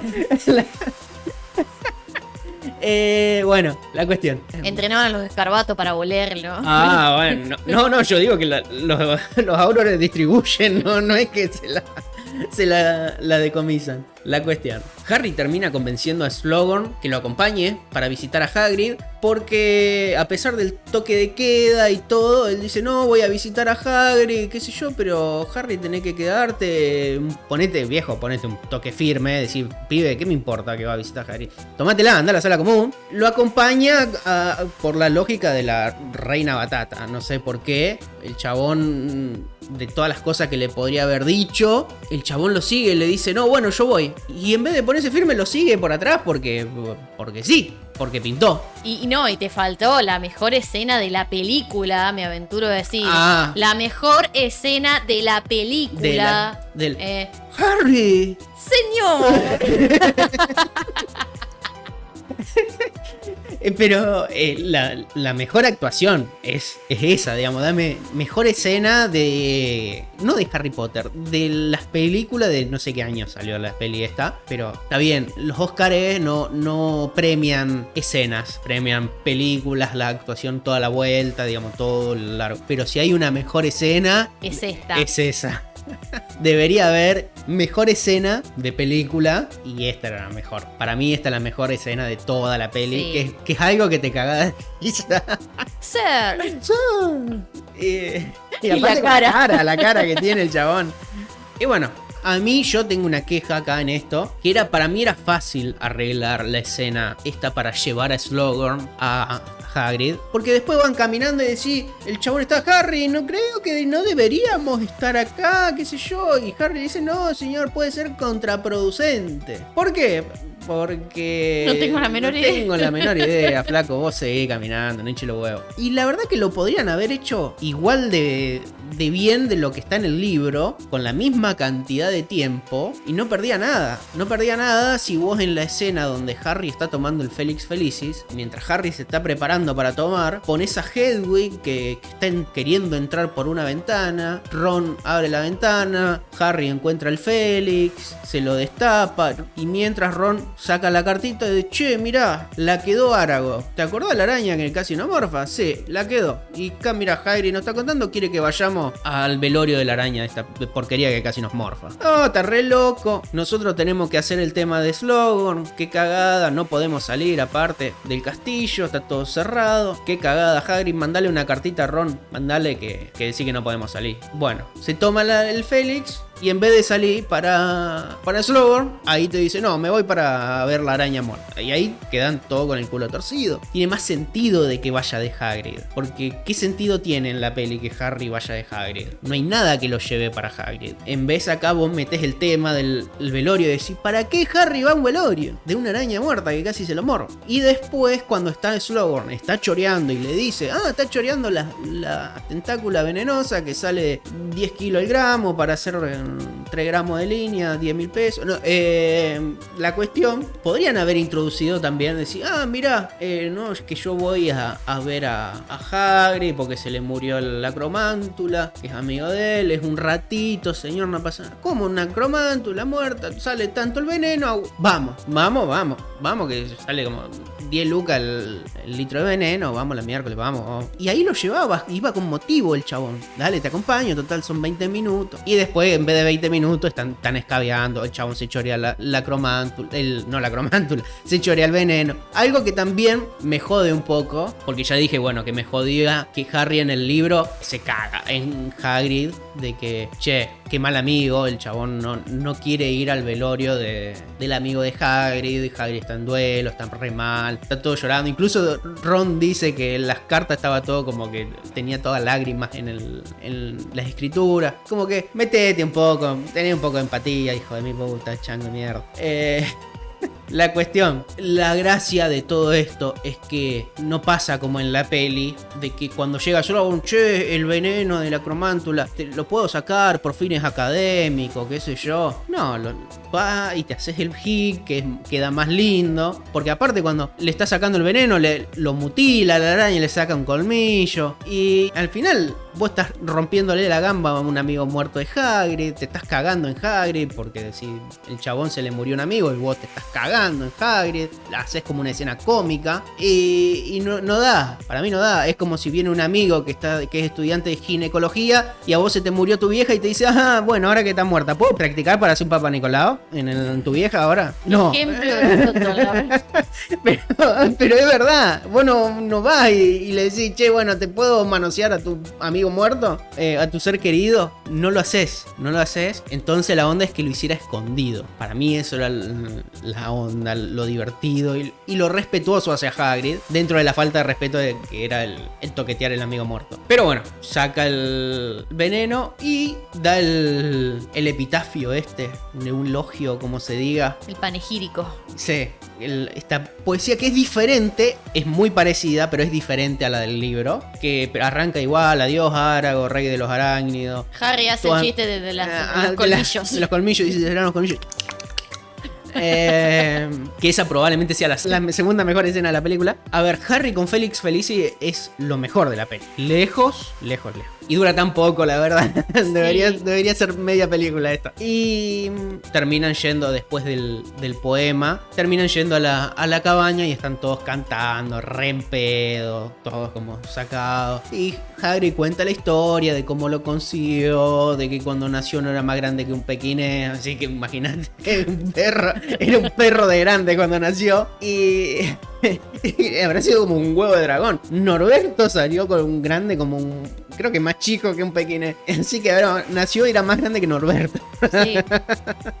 o Norberta en realidad, sí. Y bueno, acá Sloan nos termina contando la historia del pececito de Lily. Francis. De Francis. Cuenta que, bueno, un estudiante, cuando él estaba enseñando en su primera época en Hogwarts, había visto una de las magias más lindas, que fue una transformación. Era un pétalo de una flor que estaba en una pecera y cuando el pétalo se hundía, el pétalo se transforma en un pececito. Y la verdad que vos te lo imaginás y es hermoso. Y bueno, cuenta de que Francis, este pececito que anteriormente había sido un pétalo, venía de la madre de Harry y lo tuvo de mascota, como Harry tenía Aragog, hasta que, bueno, está el fallecimiento de Lily, que cuando va, va a verlo ya no era más, no estaba más Francis, la había quedado como la, autora de, del hechizo, dos de la transformación en realidad. Puff.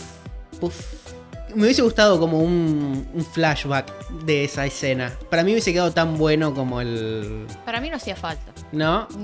sí, te lo imaginas bien, pero. no, no, para mí no hacía falta que, me, que metas toda esta historia del pececito. Si él a ella la, apreciaba, no necesitaba que ella le regale cosas. Él la apreciaba porque era buena estudiante, porque era ingeniosa, divertida. Bueno, pues, pero ¿qué pasa? Se hizo valer ella ante él, ¿entendés? Pero en la peli no hay nada que vincule a Slughorn con Lily a diferencia de lo como se nos nombra en, los libros constantemente, de que Lily era muy adepta a las pociones, que era muy buena, que tenía el don de su madre, toda la bola. Pero eso se dice en la escena que lo conocemos a Slughorn, en principio de la peli, que incluso la ves a ella en las fotos, en la vitrina que él tenía, que bueno, que le decía que me daba unas respuestas muy divertidas, ahí estaba tu madre, qué sé yo. Incluso se perturbaba, esto también en el libro pasa, que él, que Slughorn se perturbaba al ver los ojos de Harry porque le hacían acordar a los de Lily. Esto es algo que se hace mucho hincapié, digamos, más en el libro. Pero eso es lo que estoy yendo. Es que es más en el libro y en la peli te refuerzan ese vínculo. Por eso está esto de, la historia con Lily. Aparte, bueno, en la peli no hay este juego social con el mundo exterior, de que el mundo exterior está llamando a Harry el elegido, más que el chiste este de Harry que, era el elegido para tumbarse a Romilda Vane. Eh, no hay otro, otras charlas sobre que el, el profeta está maquinando de qué hará el elegido, qué pasó con el elegido, qué onda el elegido, será Harry Potter el elegido, por qué es el elegido, que era lo que estaba pasando en los libros, en el mundo exterior con el profeta. Acá en la peli como que todo lo que pasa con el profeta queda fuera. Entonces, no sé, si Harry le jugaba la carta del elegido, también te sale un poco para el costado. A mí el apelar a la memoria de Lily, con esto, hacer un refuerzo, primero, de que una magia hermosa, que es la que hizo Lily, y bueno, jugar con el recuerdo de Lily de, che, mirá lo que hizo mi vieja por vos, por todo lo que peleó, se sacrificó por mí, vos no sos capaz de tener el valor de, de mantener, eh, de hacer que su lucha no fuera en vano, en toda la bola, psicopatearlo como hizo Harry. Y tener la memoria y el respeto por, por el sacrificio de Lily. Que a mí no me, no me disgusta, para mí es un, está bien hecha esa escena. De las cosas que, mira, que yo siempre le tiro palo a Shades, a mí no me disgusta. A mí lo que me gusta, que se refuerza, digamos, el, el incentivo que le da Harry se refuerza por el hecho de que Harry lo ayuda a él a poner el recuerdo en la botellita. Ah, y Como bueno, que se están- toman de las manos, ¿viste? Sí, porque como que no sé si es Es como, bueno, a ver, El- a vos el- te cuesta, tenés te cuesta, tenés miedo, claro. yo te ayudo, lo hacemos los dos. Sí, yo lo pensaba más por el lado digo, de que estará escabiado. Eh, ¿No también, enfoca bien?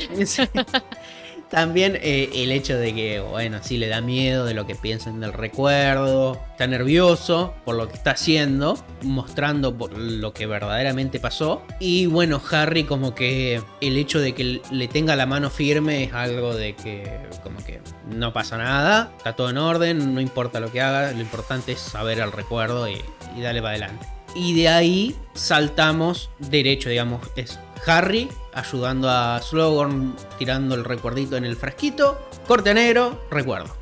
Sí, no tenemos todo la- no, no hay, lo no hay- previo. no hay transición como pasa en el libro, eh, sino que, que es directamente corte negro, aparecemos con Dumbledore tirando el recuerdito en el pensadero. Sí. En el libro lo que tenemos, bueno, siguiente capítulo, Horrocruxes, ya directamente sabemos que va a ser por ahí. Sí. A Harry lo vemos como que a medida que iban pasando las horas se le iba pasando el efecto de la Félix, porque casi se lo cruza a Pips. Cuando llega ante el retrato de la dama gorda, resulta que la despertó y la tipa está re enojada y le dice la contraseña cambió a medianoche. O sea, la cambió ella. A ver.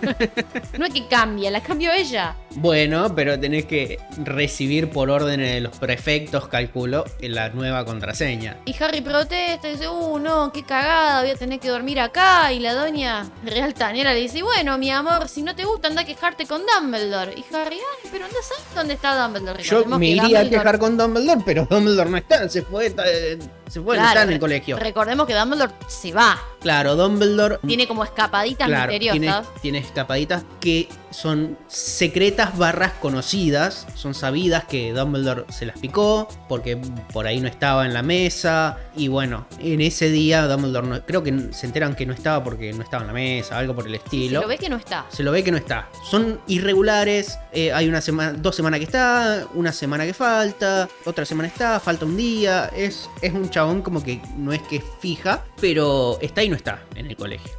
Y llega justo Nick casi decapitado y le dice, Dumbledore ya llegó, lo acabo de ver entrando a su despacho. Y Harry se va corriendo a llevarle el recuerdo fresquito, recién salido ahí de la cabeza de Slughorn. Y la dama gorda por detrás, no, no te vayas, era mentira que cambió la contraseña. Se estaba enojada porque me despertaste. Sigue siendo lombriz solitaria. Es súper reina del drama la tipa. Sí. Bueno, hablando de contraseñas, la del despacho de Dumbledore es bombas de crema, pregunta de trivia de la Magic Meeting, Dumbledore y sus contraseñas golosineras. Sí, son todas golosinas la Sí, sí. eh, contraseña de muy Dumbledore. dulcero, Dumbledore, te das cuenta. Señor, por favor, a su edad cuídese la diabetes, el azúcar, además de la próstata que se tenía que ir a hacer a controlar, ¿te acordás? Sí. no sé, capaz que Dumbledore no lo dejaban comer golosinas de chico, como el padre de Willy Wonka, ¿viste? Y después se puso la fábrica. Sí. Dumbledore le dice, Harry, ¿qué haces acá, querido? ¡Qué sorpresa! En ningún momento lo reta por estar afuera de la cama a la noche. Yo calculo que cuando lo vea Harry lo saluda todo por cortesía, pero sabe que si aparece Harry de entrada es porque tiene el recuerdo. Sí. Más, más después de la cagada pedo que le pegó la clase anterior. Sí. Que le dijo, mira, si no tiene el recuerdo no aparezca. Y ahí sin más preámbulos entran a ver el recuerdo. Que bueno, la primera parte es igual al recuerdo alterado, con Slughorn, los chicos del Club de las Eminencias, con Tom ya enterado de esta profe de defensa contra las artes oscuras que se jubila. De que le da la naná confitado, toda la gilada, toda la vuelta. Tenemos esta parte que es la, la que Slughorn borró con Leaky Paper en el recuerdo falso, que le dice, no me extraña que dentro de 20 años seas ministro de la magia, tengo excelentes contactos en el ministerio. Y Tom le dice, no señor, no creo que sirva para la política, no tengo los orígenes adecuados. Que en el recuerdo falso Slughorn le dice, te echarás a perder muchacho, ya verás. Bueno, en su lugar lo que verdaderamente pasó es esto. Los compañeros, algunos se sonríen, porque supongo que deben ser los que estaban al tanto de que Tom es descendiente de Salazar Slytherin, entonces eso, eso de que no tengo los contactos adecuados, y pero hermano, a ver, tenés un antepasado famosísimo. Entonces, bueno, medio por el chiste interno se ven reír. Y Slughorn le dice, no, no, seguro venís de una familia decente, vas a llegar lejos, no me equivoco. Bueno, todo esto no está en el recuerdo falso, que la verdad tuvo razón, porque Tom llegó más lejos que nadie. O sea, es como dijo Ollivanders, hizo cosas terribles, Pero asombroso. pero grandiosas. Sí. Lo que sigue es lo mismo, Tom abordando a Slughorn después de que los demás se van. Slughorn le dice, ¿qué haces acá, Tom? Todavía, es retarde, mirá, metele que sos perfecto. Y Tom le Que si te dice... agarra Drippet nos caga pedo a los dos. Claro, le dice, señores, que yo quería preguntarle algo. Sí, preguntar lo que quieras, no hay problema. ¿Sabe usted algo de los Horcruxes? Y acá ¿Cómo se cuando- hacen los bebés? Salí de acá, no te quiero ver. Bueno, es esta la parte que en el recuerdo falso lo saca cagando. Pero en el recuerdo verdadero, Slughorn se lo queda mirando y le pregunta: ¿Pero qué onda, pibe? Esto no es para un trabajo de defensa contra las artes oscuras, ¿no? Pero dándose cuenta muy bien de que no era para eso. Sabe. Tenía que haber una explicación, digamos, de por qué este pibe, excelente alumno, con un expediente intachable, me viene a preguntar algo tan turbio. ¿Entendés? Sabe que la currícula de defensa contra la arte oscura no, No da, no claro. da Horcruxes. esta señora que se está por jubilar nunca va a tocar este, este tema tan horrible. Y Tom le dice, no, señor, pasa que estoy leyendo y me encontré con esta palabra y no la entendí. No, Tom, pasa que es una magia muy, muy oscura, muy, muy turbia, ¿viste? No, no, no se enseña esto en Hogwarts. No, señor, no me malinterprete, lo mío es curiosidad. Y pensé preguntarle a usted, que es una persona muy, muy culta, muy viajada, muy, muy estudiada. Y aparte como que, Que sabe, sabe un montón, de cosas claro. y no me, no me va a venir a bajar el cañazo. Todo con un tono muy de titubeo, muy eh, inocente a lo Pepe Argento, ¿viste? La misma estrategia que había usado él, que había usado Harry para que lo deje ir al entierro de Hagrid, ¿viste? Un- Una estrategia muy así. Un paralelismo. Claro, y Slughorn le dice, bueno, está bien, no hay nada malo en querer saber, no pasa nada si te doy una idea general para que lo entiendas. Dice, mira, un Horcrux es un objeto en el que una persona guarda una parte de su alma. ¿Cómo, señor? Pregunta Tom. Que Harry se daba cuenta de que aunque lo decía con tono serio y medido, estaba emocionadísimo y, y re hypeado. Viste que Harry lo conoce como si lo hubiese parido a Voldemort, ¿viste? Sí. es que, eh, a ver, en parte es él. Le, le conoce todas las inflexiones de la voz, las expresiones. Las mañas. todo. Y Slughorn le dice, mira, es así, vos dividís tu alma y ese pedazo lo escondes en un objeto, cosa de que si tu cuerpo es atacado, es herido, destruido, no puedes morir, porque una parte de tu alma guardada está intacta. Sí, pero si te agarran ese coso, ya perdiste el alma, ese Horcrux. ¿No es mejor si en vez de uno hago unos cuantos? Digo, haces unos cuantos. Y ahí se arma el quilombo. Si no, Tom, ¿cómo vas hacer, porque para hacer un Horrocrux tenés que fletar alguno. ¿Qué querés? ¿Fletar más gente para Claro, hacer o un sea, Horrocrux? Es una locura. Habla del número 7, pero si 7 es el número mágico más poderoso Claro. y... Pero a la mierda, Tilín 7 veces. Matar a siete personas. Me todo. parece que ya te estás yendo un poquito al carajo. Esto lo remite a Harry, por lo menos a mí me hace acordar al primer año donde lo vemos a Voldemort tomando sangre de unicornio y Firenze le explicaba a Harry que matar a un animal tan puro y beberse la sangre de una criatura tan buena y tan pura y qué sé yo, te da una media vida maldita. Claro, te dan- así. Te dan media vida y media vida maldita, sí. Claro, y Harry también se acuerda del momento en el que Voldemort vuelve en el, en el cementerio y, y que le da esa explicación a los mortífagos y que los mortífagos lo hacen hablar porque saben que a Voldemort le gusta mucho hablar de sí mismo. En, en ese momento de me pregunto y me respondo, que a mí me fascina leer tanto, y en un momento dice, fui arrancado del cuerpo, quedé convertido en algo que era menos que espíritu, menos que el más sutil de los fantasmas, y sin embargo seguía vivo. Todo esto, bueno, siete veces, qué tremendo, Tom, mira, te está yendo un poquito al carajo. Y Harry ve que Slughorn es como si lo viese por primera vez a Tom acá. Me parece que un poco se le cayó la careta, la, la fachada de buen alumno, de chico humilde, educado. Y por supuesto, Slughorn se ve que lamentaba mucho haber entablado esa conversación y le pregunta, todo esto es hipotético, Tom, ¿no? Académico.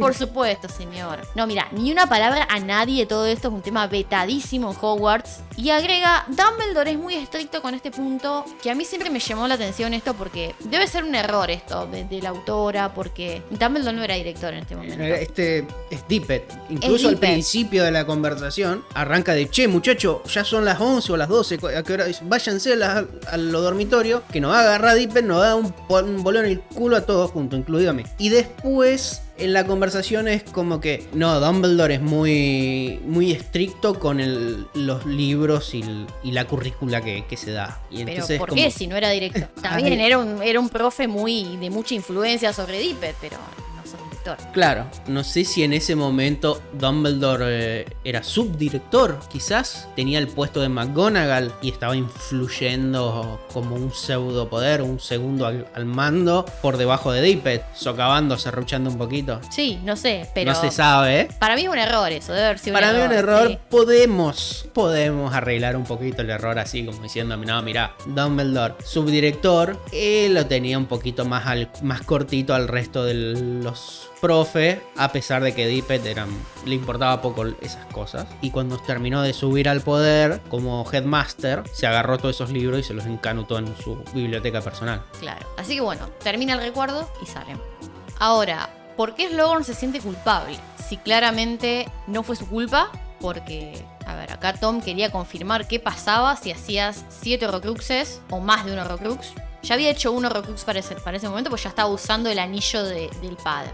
Yo creo que en el análisis que hace Slughorn es un análisis equivocado. Porque no tiene toda la información como sí tiene Dumbledore. Para mí, Slughorn cree que le dio la idea de hacer un Horrocrux. Que él fue el de la idea y que le confirmó la idea de la posibilidad de hacer un Horrocrux. Cuando vos analizás bien el recuerdo, el chabón es como que va y le pregunta, che, ¿qué onda de los Horrocruxes? Es como para entrarle en tema, de preguntarle cómo es un Horrocrux. Para entrarle en tema y ponerlo en situación, para ver si sabía, si es que estaba informado de qué es un Horrocrux. Y después lo que le pregunta de verdad es, che, sí, genial, pero ¿qué onda si hago 7? Bueno, en realidad no es que si él en realidad pregunta ¿Qué, pasaría si una persona hace 7 Horrocrux? Él lo pone como en el aire, en el éter, de que un supuesto. Pero mm, lo que a Tom le preocupaba era, ¿qué onda si hago 7? Pero bueno, vos lo que me preguntaba es qué es lo que le daba vergüenza a Slogan. Para mí el hecho de que él piensa que él fue el ideólogo de, de que Voldemort no pudiera morir. Sí, a ver, yo pienso que va por el lado de decir, a ver, el tipo se jactaba de tener muy buen olfato en el tema de detectar gente talentosa, futuras estrellas, qué sé yo, y el hecho de que se equivocó con este pibe. También. La vergüenza de decir, a ver, yo a este pibe lo inflé y, le- lo ayudé y le di mis contactos y, y- Sí, y pero en todo, y realidad el chabón a todo. mí me falló. Con todo Eh. eso pasó, no solo con él. Pasó hasta con Dumbledore mismo. Bueno, yo me imagino que de ahora en más la, la relación como siguió entre ellos, entre Tom y Slughorn, para mí hizo como cuando Harry le, le fue a preguntar lo de los Horcruxes, como que bueno, hizo de cuenta que no había pasado nada y, y- y que esta conversación nunca existió, como que se autoconvence de que el pibe era bueno, de, de que las sensaciones de esa conversación fueron todas imaginaciones de él, porque después, bueno, como sabemos, Slughorn lo recomendó a sus contactos del ministerio, no es que lo dejó de tratar ni le cortó el rostro, pero yo pienso que es más por el hecho de, de la culpa de decir, a ver, yo le di la idea a este pibe, yo me equivoqué con este pibe y le di la idea a los Horcruxes y, Sí. y no. Lo que sí tendría que haber hecho, que no es para echar la culpa, pero tiene un poco de culpa en el hecho de decir, ¿por qué no le fuiste a contar a Dumbledore? Lo que hablamos en el episodio con Coca, que ¿por qué no acudiste a Dumbledore cuando te diste cuenta de la cagada? ¿Entendés? Al ver en lo que se había convertido Tom muchos años después. Porque sabemos que fue a Hogwarts y sabemos después que, esto por los escritos de Pottermore se cuenta de que cuando Tom fue a Hogwarts a pedirle laburo a Dumbledore, Slughorn se escondió en su despacho teniendo miedo de, que, de que Tom se aparezca por ahí y lo extorsione o vaya a saber qué cosa. Si vos te diste cuenta en qué se había convertido este pibe, ¿por qué no fuiste a decirle a Dumbledore que sabía que, que Dumbledore no lo quería? O sea, o por lo menos no confiaba en él y que estaba haciendo cosas en contra de él. A mí me parece que de haberlo hecho, Dumbledore hubiese empezado con la búsqueda de los Horcruxes antes. Porque nosotros sabemos que Dumbledore empezó con los Horcruxes cuando fue lo del diario. Entonces quizás se hubiese como perdido menos tiempo, me parece. Sí, igual el hecho de que apareci- reapareciera eh, no, Voldemort, eso fue la sorpresa en el, digamos, el año anterior. Estuvo un año preguntándose cómo habrá vuelto hasta que encuentra el primer Horrocrux. Obviamente Dumbledore hace 5 años que está sabiendo que el hecho de que Voldemort no haya muerto es porque por los Horrocruxes. El tema es que no sabe cuántos, porque mató el mató entre comillas, ¿no? El diario Destruyó Harry el diario. destruyó el, ri- el diario y sin embargo la, la amenaza de Voldemort sigue todavía latente. Entonces él sabe que hay más. No solamente Dumbledore sabe que hizo Horrocruxes por el diario, no solamente sabe que, que hizo muchos por el tema de que todavía sigue rompiendo las terlipe, sino que no sabe cuántos. Ese es el tema de Dumbledore, no sabe cuántos. Y en el recuerdo, ahí vemos que la onda de que Voldemort, la verdadera razón por lo que va a charlar con Slughorn, no es para saber cómo funciona un Horrocrux, sino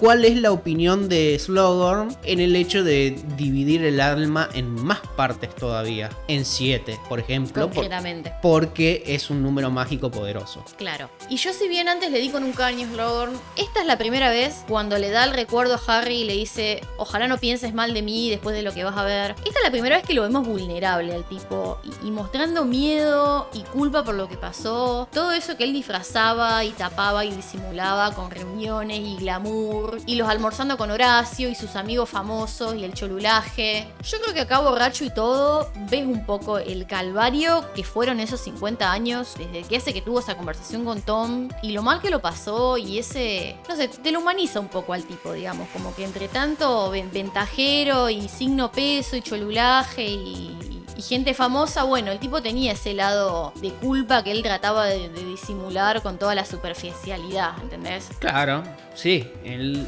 todo ese tema de, ay, bueno, yo me rodeo de gente buena, todo esto superficial, Yo era le di el trabajo hecho... a todos estos. Era el hecho como también para cubrirse un poco, incluso hasta de él mismo, como mentalmente, de decir, pero está bien, la cagué con el Tom, me mandé el moco, pero mirá toda la gente que ayudé, que conecté, que toda la bola, que le di posibilidades de crecer aún más todavía, toda esta, la pandilla del, del almuerzo, pero sí, qué cagadón que me mandé con el pelado este. Claro. Ahora, esto aparte. Quizá esto daba más para hablarlo en el episodio del recuerdo de Tom del orfanato, pero Dumbledore. Por lo que se sabe, Dumbledore, esto es- también se dice en, Pottermore, en la parte de Slughorn de Pottermore, se dice que Dumbledore como que le tiró una advertencia medio en el aire a, Dumb- a, a Slughorn de ojo con este pibe. Pero no le dijo nada más, entonces Slughorn lo tomó como, como que había algo personal que Dumbledore tenía contra, contra Tom y bueno, entonces como que lo tomó, no, estás equivocado, vos porque no lo querés, es un pibe muy sufrido, muy bueno, déjalo en paz, qué sé yo. Pero Dumbledore me parece que tendría que haber advertido a los demás profesores, a Dipper el director. con información, digamos. Claro, o sea- el pibe este anda torturó a Mirá, los compañeritos. Claro, o sea, lo fui a ver a este pibe que es bastante turbio, me lo dijo la doña del orfanato, me lo dijo él. Yo mismo me di cuenta que el pibe tiene unos poderes bastante desarrollados para su edad, incluso sin ser consciente que es un mago. Y eh, que estaba usando los poderes para hacer mal a la gente. No es que decir, bueno, se daba cuenta que tenía poderes, pero lo usaba para subir a los techos y correr por los techos, para hacer fuego artificial y cagarse de risa. No es que lo usaba para correr más rápido que los perros, flotar, caminar arriba del agua, qué sé yo, alguna boludez y cagarse de risa, sino que lo estaba usando para, para decir, bueno, tenés un problema conmigo, te hago cagar. A vos o a tu mascota. También. O a tu abuelita, no sé. Y si tenés la abuelita muerta, la desentierro y se la vuelvo a matar. Claro. A ver, vos como docente tenés que advertirle eso a tus colegas. Mira, va a venir este pibe que es un turbio, tengamos cuidado, es violento. Pero, a a ver, lo ponemos a- eh, A ver, si vos, si vos decís, "Eh, uh, es violento. No, tampoco. Tiene que decir con información clara. Yo me encontré con este pibe, con los poderes bastante desarrollados para la edad, y estaba usando para matar animalitos, para torturar a los dueños de, esos, de sus mascotas, traumatizar a mucha claro, gente. Es una tremenda red flag eso, y vos la estás dejando Y pasar. cuando yo me fui y se me hacía el gato muerto y me estaba tratando de manipular para hacerme hacerse pasar la, la mosquita muerta. Tengan cuidado con este pibe porque se va a hacer el buenito y va por atrás le van a estar clavando la, la espada. A ver, yo entiendo que Dumbledore tuvo el criterio de mejor que esté acá en Hogwarts, que lo podemos vigilar, que esté en el mundo Muggle y haga de las suyas y se descarríe y toda la pelota. Pero advertile a tus colegas, a ver, lo estás poniendo. Porque si lo vos- estás poniendo con otros chicos los que les puede hacer lo mismo, ¿entendés? Vos decís cuidado con este pibe que es turbio y vos lo ves al pibe que se porta bien, es aplicado en clase, tiene amigos, me da todas las tareas, se lleva bien con otros profesores. ¿Por qué le voy a.? La cagó, Dumbledore se tiró un pedo mental y me dijo que tenés cuidado con este pibe. Que no, pero si vos me decís tenés cuidado porque el pibe este vive de manipular, te va a estar manipulando y vos ya lo vas a mirar con otro ojo. Decís, bueno, a ver si es de en verdad que el chabón este me está manipulando. Si es que este grupito de amigos son amigos de verdad o son una pandilla de.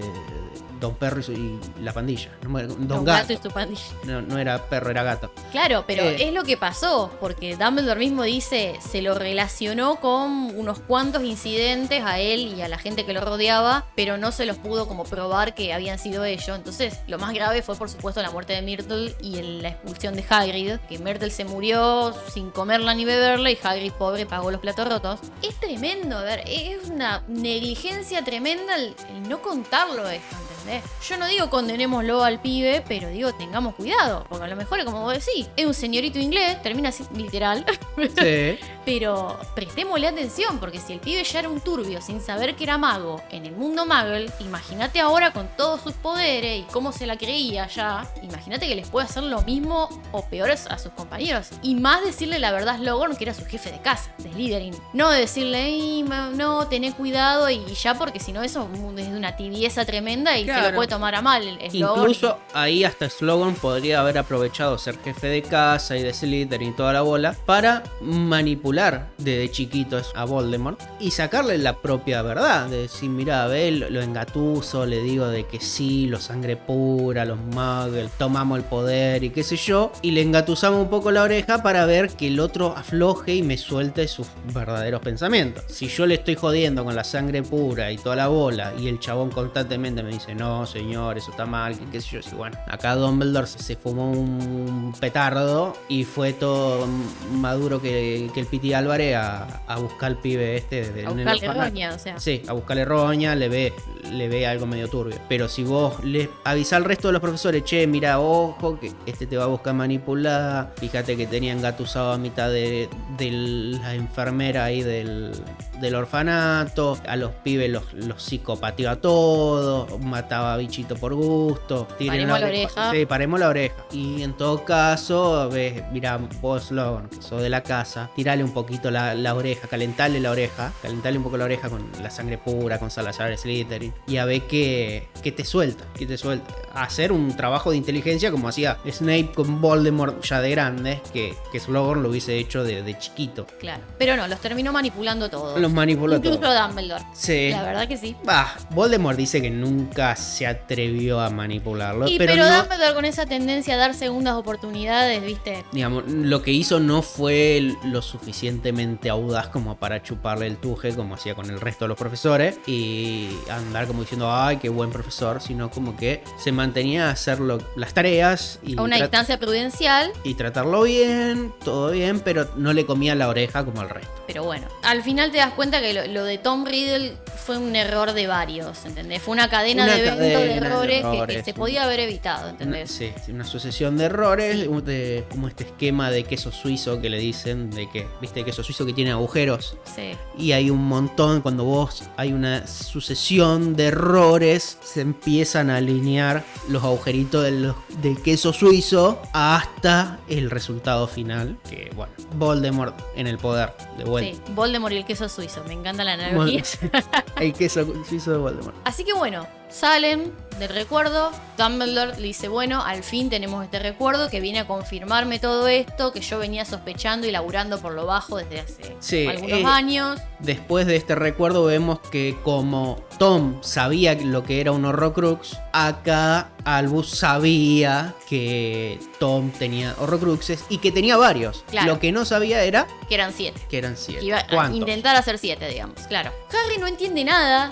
Lo vamos a ver mucho en este capítulo. No entiendo, señor. No entiendo, sigo sin entender. Dice, ¿cómo, señor? Voldemort hizo un Horcrux y no pudo matarme a mí. Por eso. Y Dumbledore le dice, no, uno no. Él quería saber qué pasaba si hacía varios. Que eso es lo que le fue a preguntar a Slughorn. Y le dice, hace cuatro años recibí la primera prueba de que Voldemort había dividido su alma. ¿Cómo? Dice, sí, me la diste vos con el diario de Riddle. Eso era un Horcrux. Ese recuerdo que vivía ahí adentro y poseía la pibita que escribía ahí, que la obligaba a hacer cosas. Eso era algo mucho más turbio que un diario, ¿entendés? Además era muy raro ese diario ande pasando de mano en mano como si nada, que se use como arma en vez de guardarse muy secretamente para resguardar ese pedazo de alma. Harry dice, no entiendo, señor. Y no sé, Harry, vos fijate que ese diario fue pasando de mano en mano, porque primero lo tuvo Malfoy, después se quiso vengar de Arthur Weasley, y así se lo pasó a Ginny. O sea, fue muy descuidado todo. Harry dice, bueno, capaz que Voldemort quería que se supiera que él era el heredero de Slytherin. Sí, pero el tema es que lo dejó muy expuesto a que el diario, a que lo descubran y a que se destruyan, como de hecho pasó. Lo cual sugiere que seguramente había hecho más Horcruxes y que se perdía uno no pasaba nada. Claro. El hecho de que el diario estuviera tan a pasamano y que, que fuera un arma que se sabía que era de él y que esté a manos de un mortífago, le sugería a Dumbledore de que, bueno, si no le calienta perder uno, es porque tiene más de uno dando vuelta por ahí y escondidos. Claro. Después volvemos al momento del cementerio, que en el discurso que, que Dumbledore señala de que dijo yo que he ido más lejos que nadie en el camino hacia la inmortalidad, que qué buena memoria que tiene Dumbledore de recordar todas las palabras que Harry recuerda. La verdad que deberían haber ordeñado a Harry de recuerdos. Yo no sé por qué no entrenaron a Harry para sacarse recuerdos desde, desde ese momento. Desde cuando Harry empieza a decir, señor, tengo sueños de... Tuve un sueño de, de que Nagini se morfaba a Arthur Weasley. Bueno, sentate acá, pensá en tal recuerdo que yo te lo extraigo. Después yo te enseño, pero ahora necesito este recuerdo. Este sueño. Y así empezó a ordeñar a Harry de todos los recuerdos que tiene él. Porque aparte no solamente tiene recuerdos de Harry, sino recuerdos de Voldemort mismo. Cuando Sí. hay esos traspasos de, de conciencia de un lado para otro, el hecho de que Harry pudiera sacarlos y analizarlos en tercera persona hubiese ayudado Estaría mucho bueno. la perspectiva. Sí. Y bueno, todo ese discurso que da Voldemort, cuando hicimos la comparativa de los tres magos y charlamos de este momento, que vayan a escucharla si no la escucharon, de- les tiro el chivo ya, que nosotros decíamos que todo este discurso, que puede parecer palabrería y, y zaraza, no, tiene un significado, no, no son palabras al azar.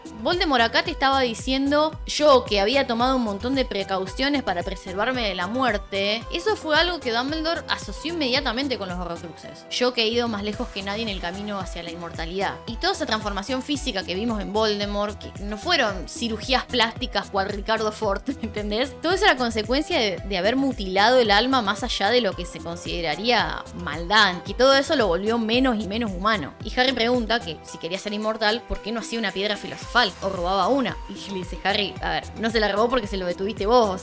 Sí.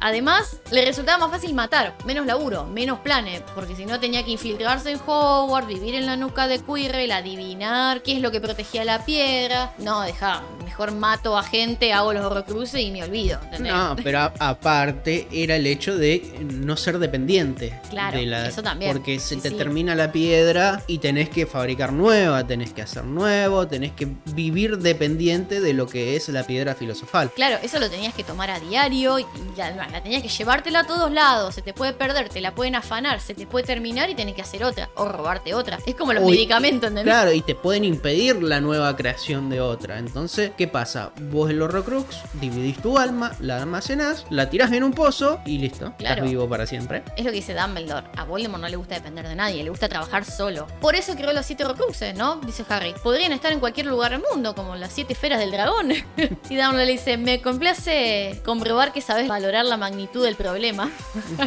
y bueno, acá se viene la primera mentira del cerdo para el matadero. Dumbledore le dice, no creo siete Horcruxes, creo seis. Dice, la séptima parte de su alma vive en él, en su cuerpo, y esa es la última parte que deberíamos atacar antes de matarlo. Y no, la parte del alma de Voldemort no es la séptima parte. No. No. Y Harry le dice, uh, qué cagada, pero ¿qué hacemos, señor? ¿Cómo, cómo arrancamos? Y Dumbledore le dice, mira, vos ya destruiste uno y yo otro. Y le muestra la mano chamuscada, que al fin nos enteramos que mierda le había pasado en la mano. Y dice, el anillo, Harry, el anillo de Marvolo. Y también la poderosa maldición que llevaba, que no ser por mi destreza, modestia aparte. Y gracias a Snape, que me, me atendió cuando llegué hecho mierda a Hogwarts, no la contaba, sino... Y acá es otra mentira, que no le dice que la mano la tiene así porque se lo puso el anillo, ¿entendés? no. Reconoció la piedra de la resurrección, se tentó y la quiso usar. En vez de decir, bueno, destruías el Horrocrux, sacabas la piedra y la usabas. Que eso es lo que tendría que haber hecho. Sí. Es entendible que él la quiera usar, que se haya sentido tentado, porque era de la secta Tinfoil Hat de los buscadores de las reliquias desde muy pibe. Además de ser una persona que sufrió mucho desde chico, Dumbledore, muchas pérdidas, y era lógico que, que, bueno, que se sienta tentado a usarlo y volver a ver a toda esa gente que él quiso en vida hace muchos años. Que esa era la defensa que tenía el anillo como Horcrux,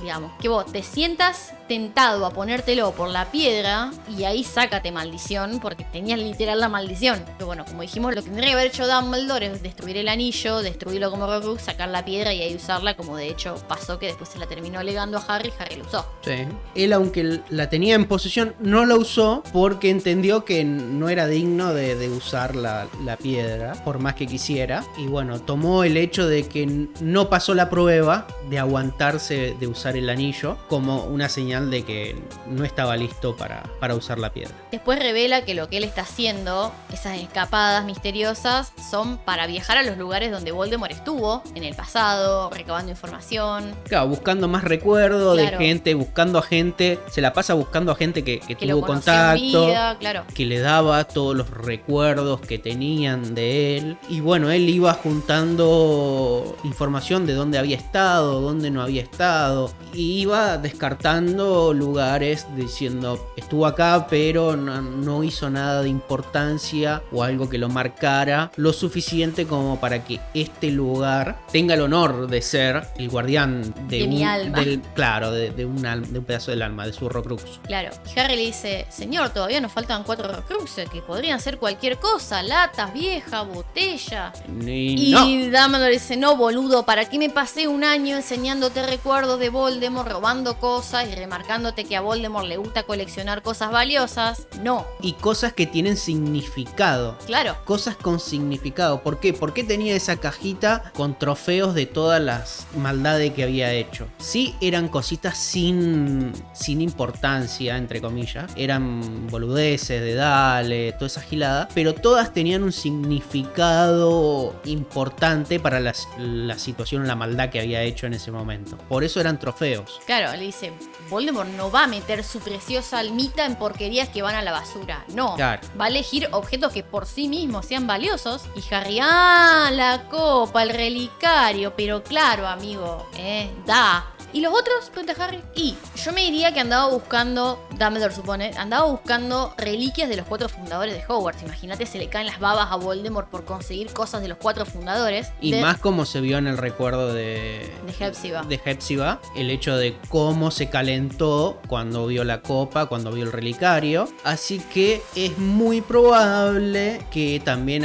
hubiese ido en la búsqueda de, de las reliquias de, de Ravenclaw y de Gryffindor. Claro, dice, de Pero- Ravenclaw no sé, pero de Gryffindor estoy seguro que la única reliquia de Gryffindor no la tocó jamás porque está acá. y es la espada. Es la espada. Así que vamos, carajo, de Gryffindor no tiene nada. no es un Horrocrux Gryffindor. Sí, ustedes tienen al Golden Boy cruzado, así que tampoco se vengan. Bueno, Eh. sí, pero bueno. es verdad, es verdad. Si no sé de qué me agrando. sí, sí, el más importante está siendo criado para chancho para el matadero.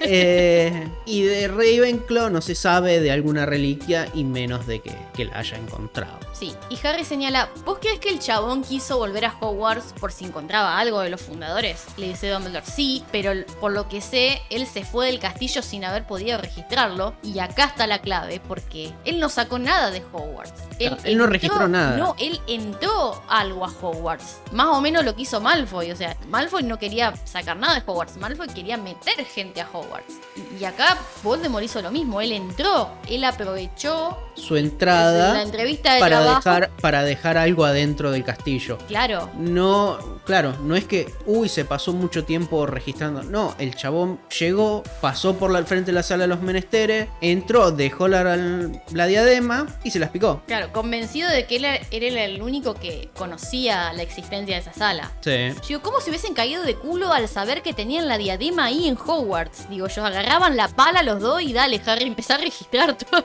Y yo creo que lo más, lo más sensato hubiese sido prender fuego a la sala y listo. Sí. Como pasó al final. Sí, El hecho de decir, bueno, prende fuego todo de la mierda, limpia la sala. claro.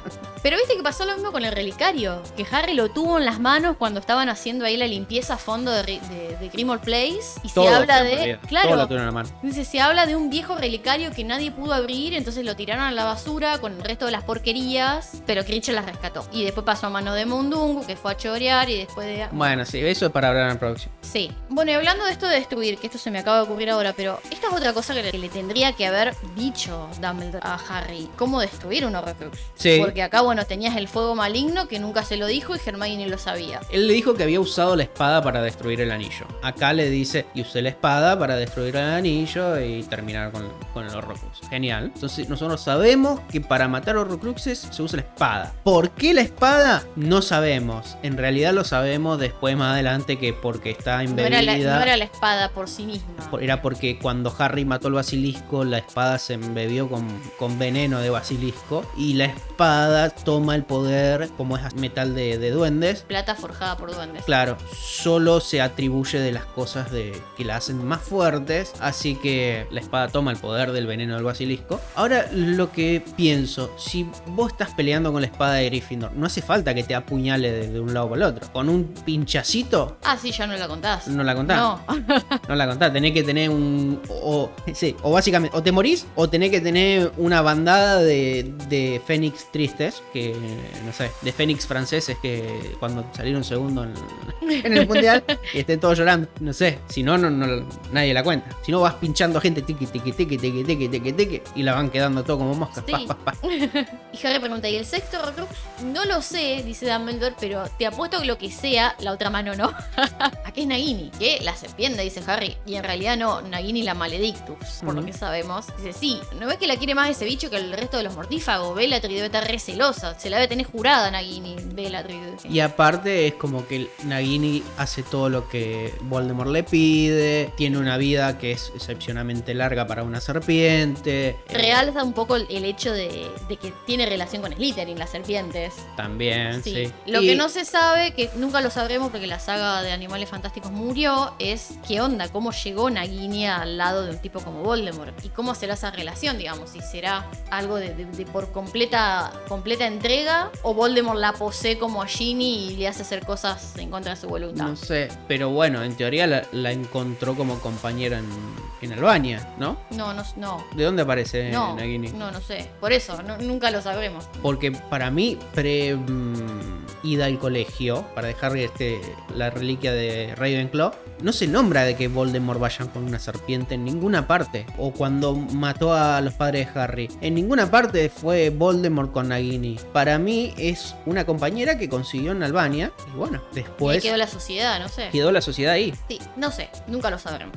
Otra mentira que le dice Dumbledore, le dice, parece que Voldemort planeaba, en el momento de irte a matar a vos, Harry, hacer un Horcrux con tu muerte, que iba a ser una muerte súper importante, la muerte definitiva del único con poder para derrotarlo. No se dice qué objeto planeaba utilizar para contener esa parte del alma, pero dice Dumbledore, bueno, como es obvio no lo logró, no logró hacer un Horcrux con Claro. esta muerte. Y mentira, o sea, sí lo logró. Recapitulando, dice Harry, te lo resumo así nomás. Ya destruimos el anillo y el diario. Faltan el relicario, la copa, Nagini y algo de Ravenclaw. Y Harry se tira la pileta, le dice, señor, si usted encuentra uno, ¿me lleva? ¿User? ¿Uh, señor? Y uno pensaría que Dumbledore le va a decir, no, sos un pibe, es peligroso. Además, vos, mira, cada vez que salís de Hogwarts, las cagadas que te mandan y te quiero cerca. Pero no, Dumbledore le dice, dale, la próxima vez que te encuentre uno, te venís conmigo y lo destruimos. Creo que te ganaste ese derecho. Y, y a Harry se le hincha el pecho de orgullo. Ah, por fin me van a llevar a misiones de nene grande. ¡Qué bien! Vamos, Y después Dumbledore. vamos de puta, señor, para celebrar. puta, Harry, puta.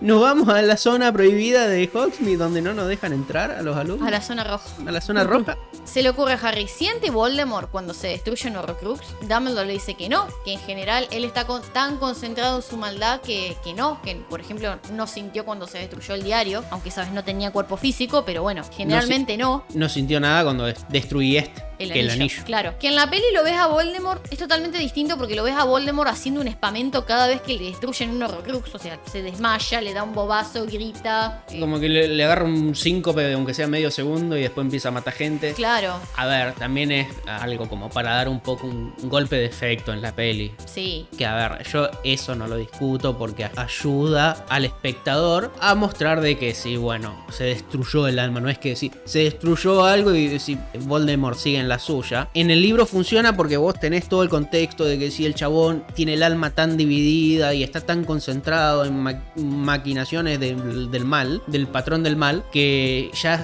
no tiene ningún sentimiento adentro. Entonces no siente algo que, que no valora, está mucho más explicado y toda la bola. Ahora, en la peli te entiendo que lo muestres como un... No que se desmaye y se caiga. ¡Ay, auxilio, por favor! Que me, fal- me baja la presión. Una aceitunita, por favor.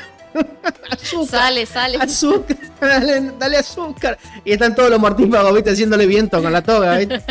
No, a ver, como que, que le pegue un. como un escalofrío. Bueno, no lo siento. Le dice Harry, bueno, señor, entonces, ¿qué onda? Destruimos los seis Horcruxes y chao Voldemort, que la fuerza te acompañe, así de fácil. No, después de haber matado los seis horrocruxes, todavía tenés que matar al séptimo. Claro, que está en Voldemort, hay que vencerlo a Voldemort, que es un hijo de mil puta, pero es un mago de la hostia, y bueno, hay que tener un poder y una habilidad excepcional para ganarle. ¿Y por qué mierda no me enseñó eso, señor? Diría yo, a ver. A ganarle a Voldemort en un duelo, ¿no ve que me cansé de ser el chico Espelearmus, la puta madre? ¿Eh? Sí, flaco. Me tuve que aprender Cruciatus por una mortífaga. Imperio por otra mortífaga. Decime cómo se hace una vada que. Sea Claro, la- ¿no ves? ¿Qué te parió? Pero bueno, Harry le dice, señor, yo no tengo ningún poder, no, no soy un pobre infeliz, a ver. Y Dumbledore le dice, sí, tenés un poder. Dice, ah, el amor. Dice, sí, claro, yo puedo amar. Y Harry re decepcionado en este punto de la charla porque, a ver, te están diciendo que primero tenés que ir a buscar los Horrocruxes y destruirlos. Después tenés que ir a buscarlo a Voldemort y ganarle. Tenés que matar a un tipo inmatable. Claro, y, y lo, con lo único que vas a tener como arma es el amor. El otro te está tirando con Crucio, con Avada Kedavra, qué sé yo, y vos, el amor. o sea, Ay, qué tierno. Claro, le, pongo una flor en la varita el amor, ¿viste? Como los hippies, ¿no? Eh, que bueno, que la verdad lo, lo que le hizo ganar a Harry era porque era dueño de la varita de Sauco, ¿no? Claro. No él. Bueno, sí, aunque el amor, él Así- se sacrificó por todos y, y no murió nadie. Bueno, Así, ponele. así Rusia está conquistando Ucrania, con amor. ¿Viste el amor que, que Estados Unidos repartió en Hiroshima y Nagasaki? Sí, así.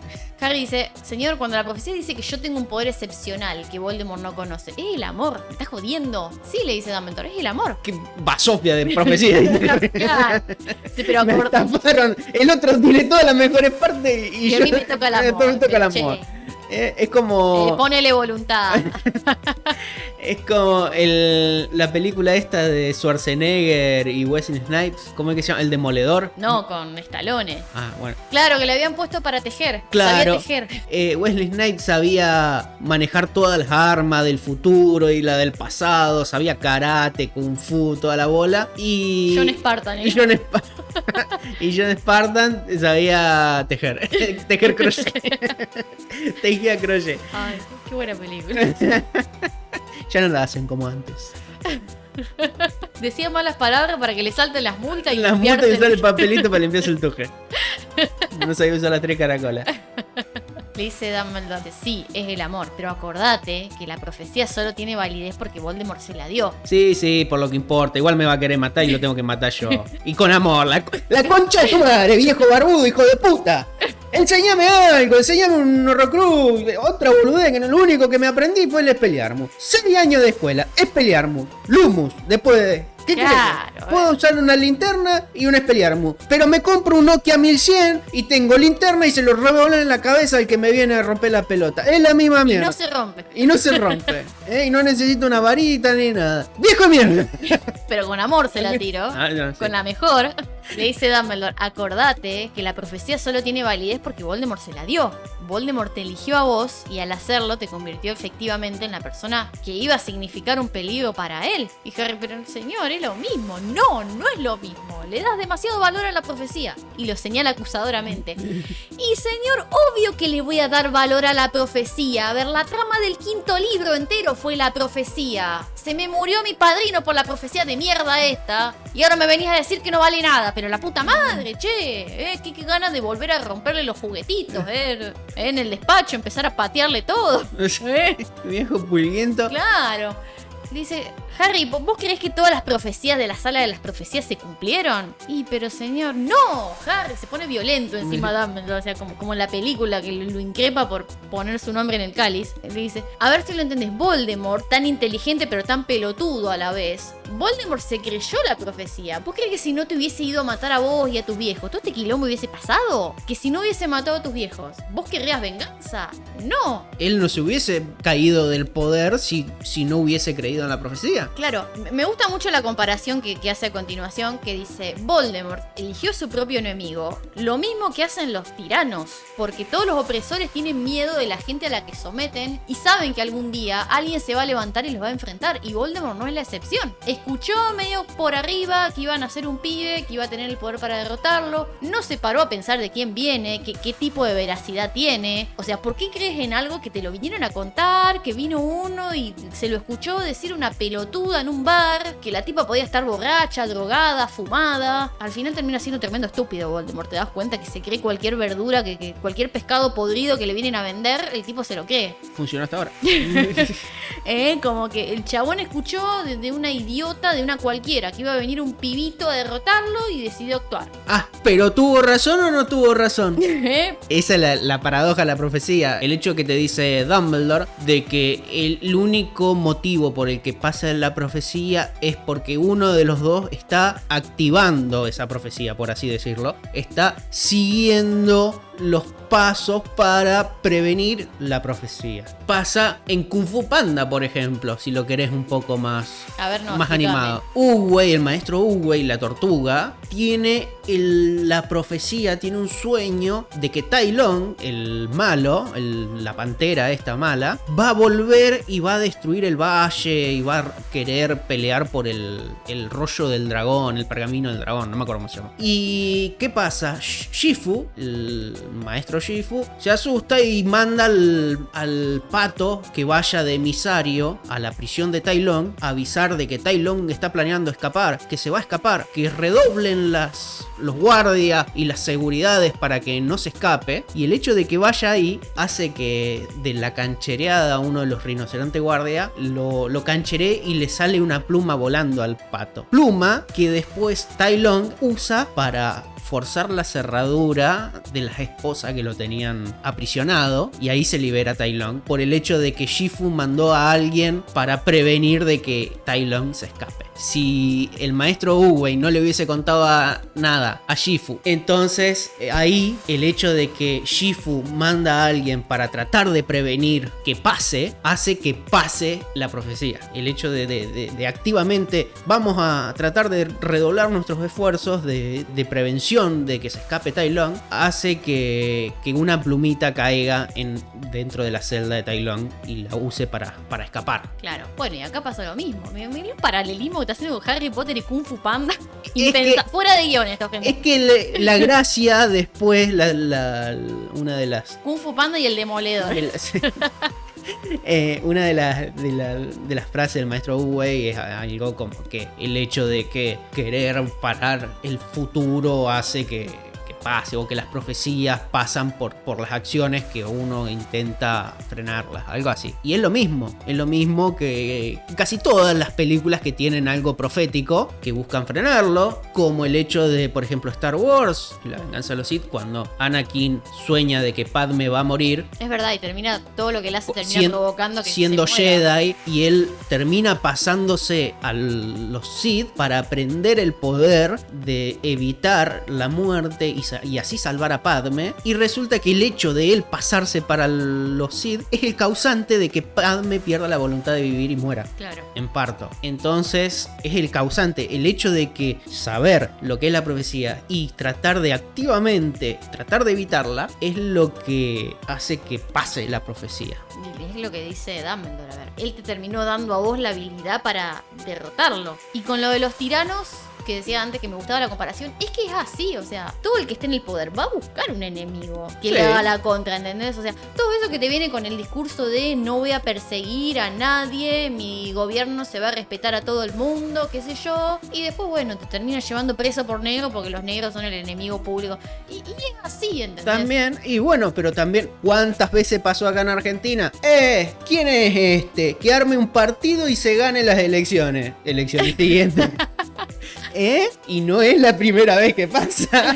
Entonces pasa eso del, del que está en el poder creerse que, que puede pisar al otro y, y es lo que le da poder al otro. Es el mostrarlo como enemigo número uno. Que a lo mejor el chabón iba caminando y decía, este es un este es el culpable. Y vos decís, bueno, y lo que están todos en contra tuyo, la otra mitad que está en contra tuyo, le ceden el poder a ese. Y esa persona, por más que no quiera, tiene todo el poder del, del que está en contra, del que está en poder, y el que está en poder le está cediendo el poder para decir, vos sos mi enemigo número uno. Y es lo que pasaba con Voldemort. Sí, le dice Dumbledore, a vos te dio la habilidad para que vos le leas el pensamiento, para que puedas hablar con las serpientes, que lo conozcas como nadie lo conoce, ni siquiera sus mortífagos, y ni aún así te dieron ganas de unirte a él. Y no le dice Harry, "Me mató a mis viejos, lo cual significa que te protege tu capacidad de amar, le dice Dumbledore. Esa es la única protección contra unas ansias de poder como las de Voldemort. Puta madre, ¿por qué no me da una ametralladora?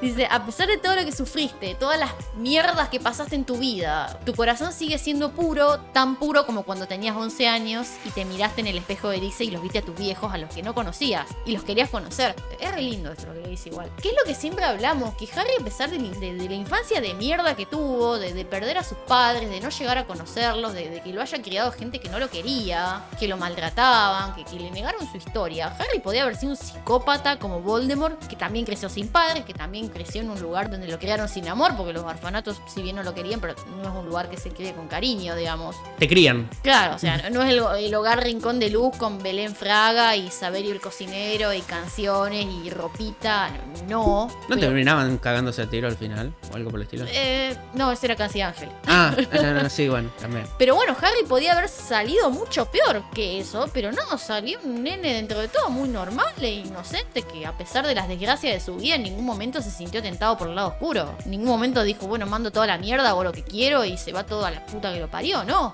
Y le dice, señor, pero al final lo tengo que matar, y lo mismo, no.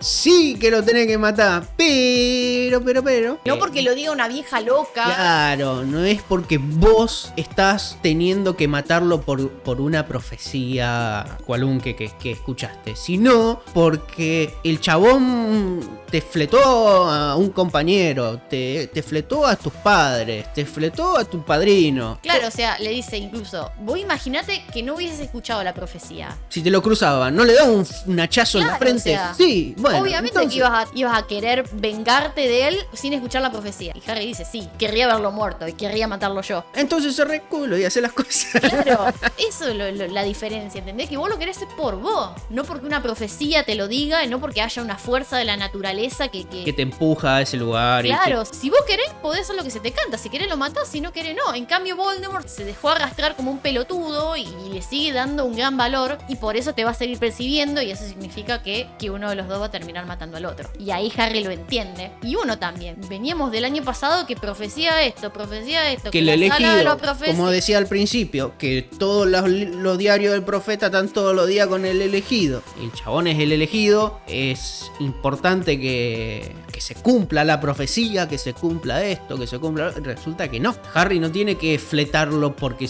lo dice una profecía. Lo va a hacer porque si te matan a tus viejos, te matan a tu padrino, te quieren fletar a vos, Le cagaron la infancia en un Le- montón de gente. A Claro. Neville, a, a todos. a todos tus amigos están todos tocados por el hecho de que en algún momento Voldemort hizo alguna. Y si, claro, vos si lo tenés al frente, en algún momento va a agarrar un hacha y se le- lo corta en pedazos y te hace una silla. Obviamente que vas a intentar matarlo y detenerlo y, y todo. Esa es la diferencia. Es el. Claro. Ahora digo yo, si no vale nada por sí misma la profecía, digo, Dumbledore, ¿por qué no se lo dijiste el año pasado? Porque el pobre Harry anduvo como alma en pena desde que salió de toda esa charla en el despacho de Dumbledore. Todo Bueno. ese verano con la depresión que se le murió.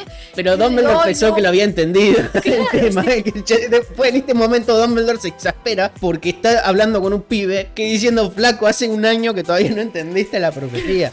Y Harry está como, un ay año- no, que uno de los dos tendrás que matar al otro, qué sé yo, Si estoy por, condenado. cin- si por cinco años querías matar al tipo este, ahora estás apenado y compungido porque la, la profecía te dice que tenés que matarlo. Si lo querías matar de antes, ¿qué me venía a decir? ¿Qué te pasa? ¿Qué pedo mental tenés? Y bueno, entonces ahí Harry como que recapacita y ahí le cae un poco la ficha de decir, bueno, no es que estoy cumpliendo una profecía, no estoy siendo empujado por el destino o por lo que sea. Lo estoy eh, haciendo por propia voluntad, a claro. diferencia de Voldemort. Exactamente. Sí. Y lo que tiene Voldemort en contra es que él lo hace creyendo que está frenando su propia Caída. caída. Como Kung Fu Panda, la segunda, cuando el. ¿Cuál era? El pavo real piensa que, que tiene que matar al- a todos los pandas porque los- un guerrero de blanco y negro lo van a matar. Gente, miren Kung Fu Panda y, y piensen en las profecías Sí. porque Kung Fu Panda está lleno de profecías. Por lo menos la primera y la Terminan segunda. este episodio y van a ver Kung Fu Panda. Sí, mírense Kung Fu Panda y la 1 y la 2. La tercera es más o menos, la ya cuando vuelven. la tercera. Ah, vuelven los pandas y cosas. Como los mapu, como los mamuts en. Ah, los mapuches, digo. Los mamuts en la era de hielo. Como los mapuches, ¿de dónde volvieron los mapuches? ¿Qué onda? No, no, los mamuts. Los Bueno, mamuts, sí. Bueno, ¿qué pasa en la película? Ay, tendríamos que haber ¿Tenemos hablado. todo esto en la película? Tendríamos No. que haber hablado al principio de la película, porque la película no habla una miércoles. Es re pobre la película. Eh, sí, la peli, bueno, como dije al principio, ah, antes de que arranquemos con este recuerdo del lado de los libros, Harry se va derechito a hablar con Dumbledore y se van a, a mirar el recuerdo. Directamente cuando arranca la escena es ellos en el pensadero a mirar el recuerdo. Y la diferencia, y de lo que se habla en, en el recuerdo de, la peli, es más de que te cuenta sobre qué es un Horrocrux, a diferencia de lo que es en el libro. En el libro, en el libro es más, como decíamos antes, sí, sí, pero ¿qué onda si hago siete Horrocruxes? Y en la peli es, ¿qué es un Horrocrux, señor? Ah, ¿y cómo lo hago? Ah, ¿y qué pasa si hago esto? ¿Y qué pasa si hago lo otro? Ah, ¿y qué es esto? En la peli es más sobre qué es un Horrocrux. Y el qué es un Horrocrux en los libros se responde con Dumbledore, ya afuera. Ahí afuera nos explica un Horrocrux es un cuando divide el alma y toda la bola. Entonces como que Dumbledore va cerrando todas las, las dudas que te va dejando en el recuerdo. Porque la charla en, en el libro es más sobre ¿Cuántos, cuántos hizo? ¿Cuáles hizo. son? Y ellos están como... como, como- ¿Dónde pueden estar? ¿Qué hacemos? en la peli te cuenta más lo que es. Y te tira como al final de, che, ¿y qué onda si hago 7? Por ahí. Y lo tira, pero no es el tema central del- de la escena. Termina con eso, termina el recuerdo con de que, ay, ¿qué onda si hago 7? Listo. Y Será nuestro secreto, señor. Sí, eso y las otras cosas. Y, Por supuesto, señor. y salimos afuera del recuerdo con un Dumbledore así medio como frustrado. Sale como devastado, o sea, como que se tira a la escalera, o Como, sea, como rechoncho, ¿viste? Como. Uh, ¿viste? Y se sienta todo así, bufando, todo enojado. Claro, porque además queda como, dice, uh, esto es peor de lo que había imaginado, en qué quilombo que estamos metidos, cuando en realidad el Dumbledore del libro ya sabía que Voldemort había hecho más de un Horrocrux. Estaba re Para él no era una sorpresa, pero el de la peli ese tremendo espamento. Estaba re calmado. Y- El, Dumbledore, el de los libros, en todo momento, el único momento en que se exaspera es cuando Harry No entiende no la entendía la- el tema de que él no tenía que activar la profecía y que la profecía solamente estaba activada por, por el lado de Voldemort. Claro, y hay un error de concepto muy grande a continuación, porque Dumbledore dice, los Horcruxes pueden ser cualquier cosa, los objetos más ordinarios. Y no, hermano, error de concepto, reprobado.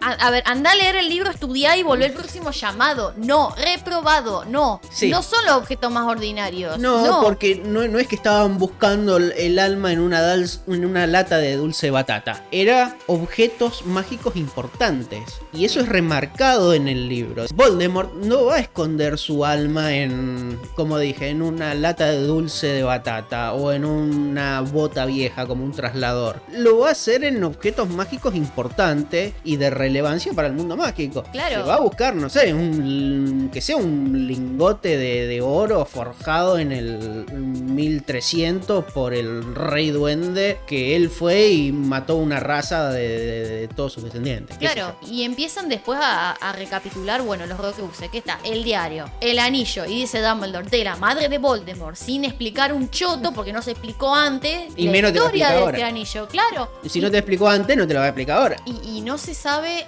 después no se dice más nada, ¿entendés? No, no se habla de qué puede ser, la copa no se nombra, el relicario tampoco, No. Nagini no. Y acá es cuando siempre decimos que las dos pelis siguientes sufren de la falta de información de esta película y es en este momento donde nos tendrían que haber explicado muchas cosas. Los Horcruxes, que como dijimos antes, no eran objetos al azar, no eran cualquier cosa, sino objetos que tenían una importancia especial por ser reliquias del mundo mágico. Que los lugares, además, donde Voldemort elegía guardarlos, eran lugares que tenían una importancia para él, no eran lugares al azar, no que decía, va, bueno, mira una piedra, la pongo acá un debajo. y- acantilado. ¿Por qué, No. ¿Por qué Cuerno fue ese a acantilado los Dumbledore a buscar? en Irlanda, ¿entendés?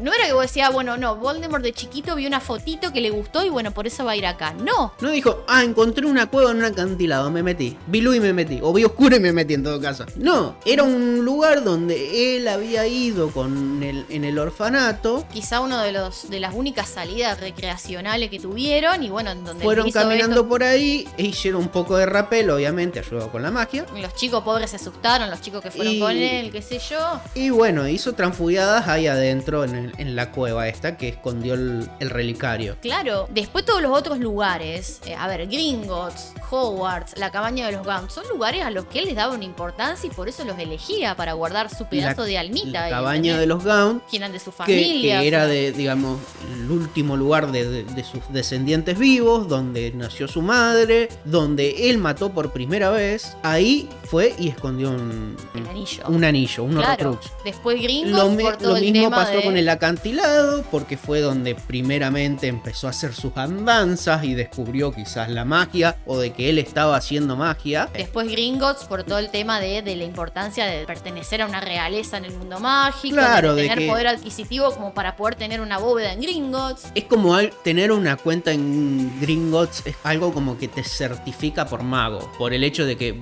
vos sos mago porque tenés una cuenta bancaria en Gringotts. Lo mismo que vos sos adulto porque porque tengo una tarjeta de crédito y tengo una cuenta bancaria, tengo una caja de ahorros. Premium viejo, premium. Premium. Eh, sí, con lo- los impuestos premium. Eh, los mantenimientos premium.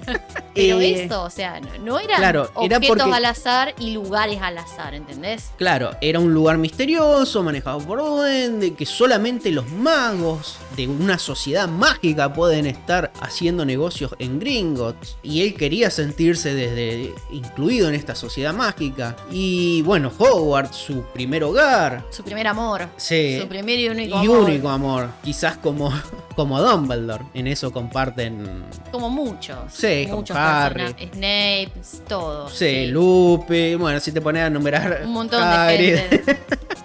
Sí, entonces eso, no nos explican una mierda realmente y después las otras pelis sufren.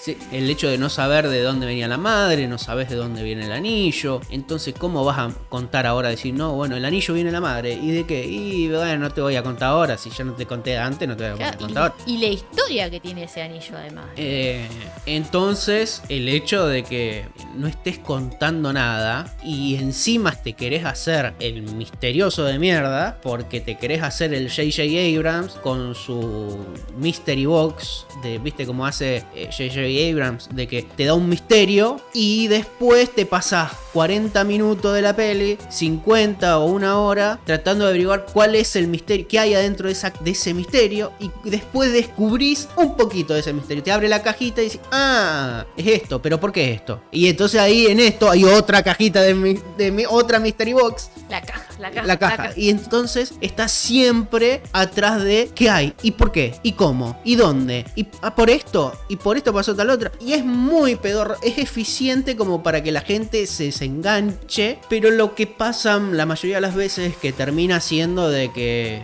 mediocre, al final de cuentas es como que, ah, por eso. Y no es que te va llevando toda una situación de, causas y consecuencias, que es lo que va moviendo la historia y va moviendo los personajes, que las acciones de los personajes van moviendo la historia. Acá la Mystery Box es como que todos están tratando, ay, ¿qué, qué estará dentro de la Mystery Box? Y cuando abren hay otra Mystery Box más chiquita, decir, bueno, y así sucesivamente, y nunca terminás. Y acá es como lo mismo, de que, ¿qué será el próximo Rockruix? No sé, está acá. Oh, y después habría, ay, está en un acantilado. ¿Por qué? No sé, pero ¿qué será? Y estás adentro del acantilado, es, es un relicario. Ah, ¿y cómo lo destruís? Lo destruís, resulta que no es. Será otro. ¿Quién lo tiene? O sea, oh. Deja de hablar con ese tono que ya me... Bueno, pero es el tono de- de- del pelotudo de- de- de Shades. Sí. Eh, Es cualquiera. Además, después ya pasamos derecho a ir a la cueva. Y lo que pasa, claro, después de esta escena que es completamente mediocre y de lo más mediocre de todo el HPCMU, que es unas- un acrónimo que voy a tratar de pegar de ahora en adelante, ¿Qué? ¿Por qué? ¿Qué es? el HPCMU es el Harry Potter Cinematic Universe. Ajá. Eh, Es muy largo, pero bueno. No, no, banco. ¿cómo que no? Es el, el HPCMU. Si Hermione puede tener una pedo, ¿por qué mierda yo no puedo tener una CPU, MBU?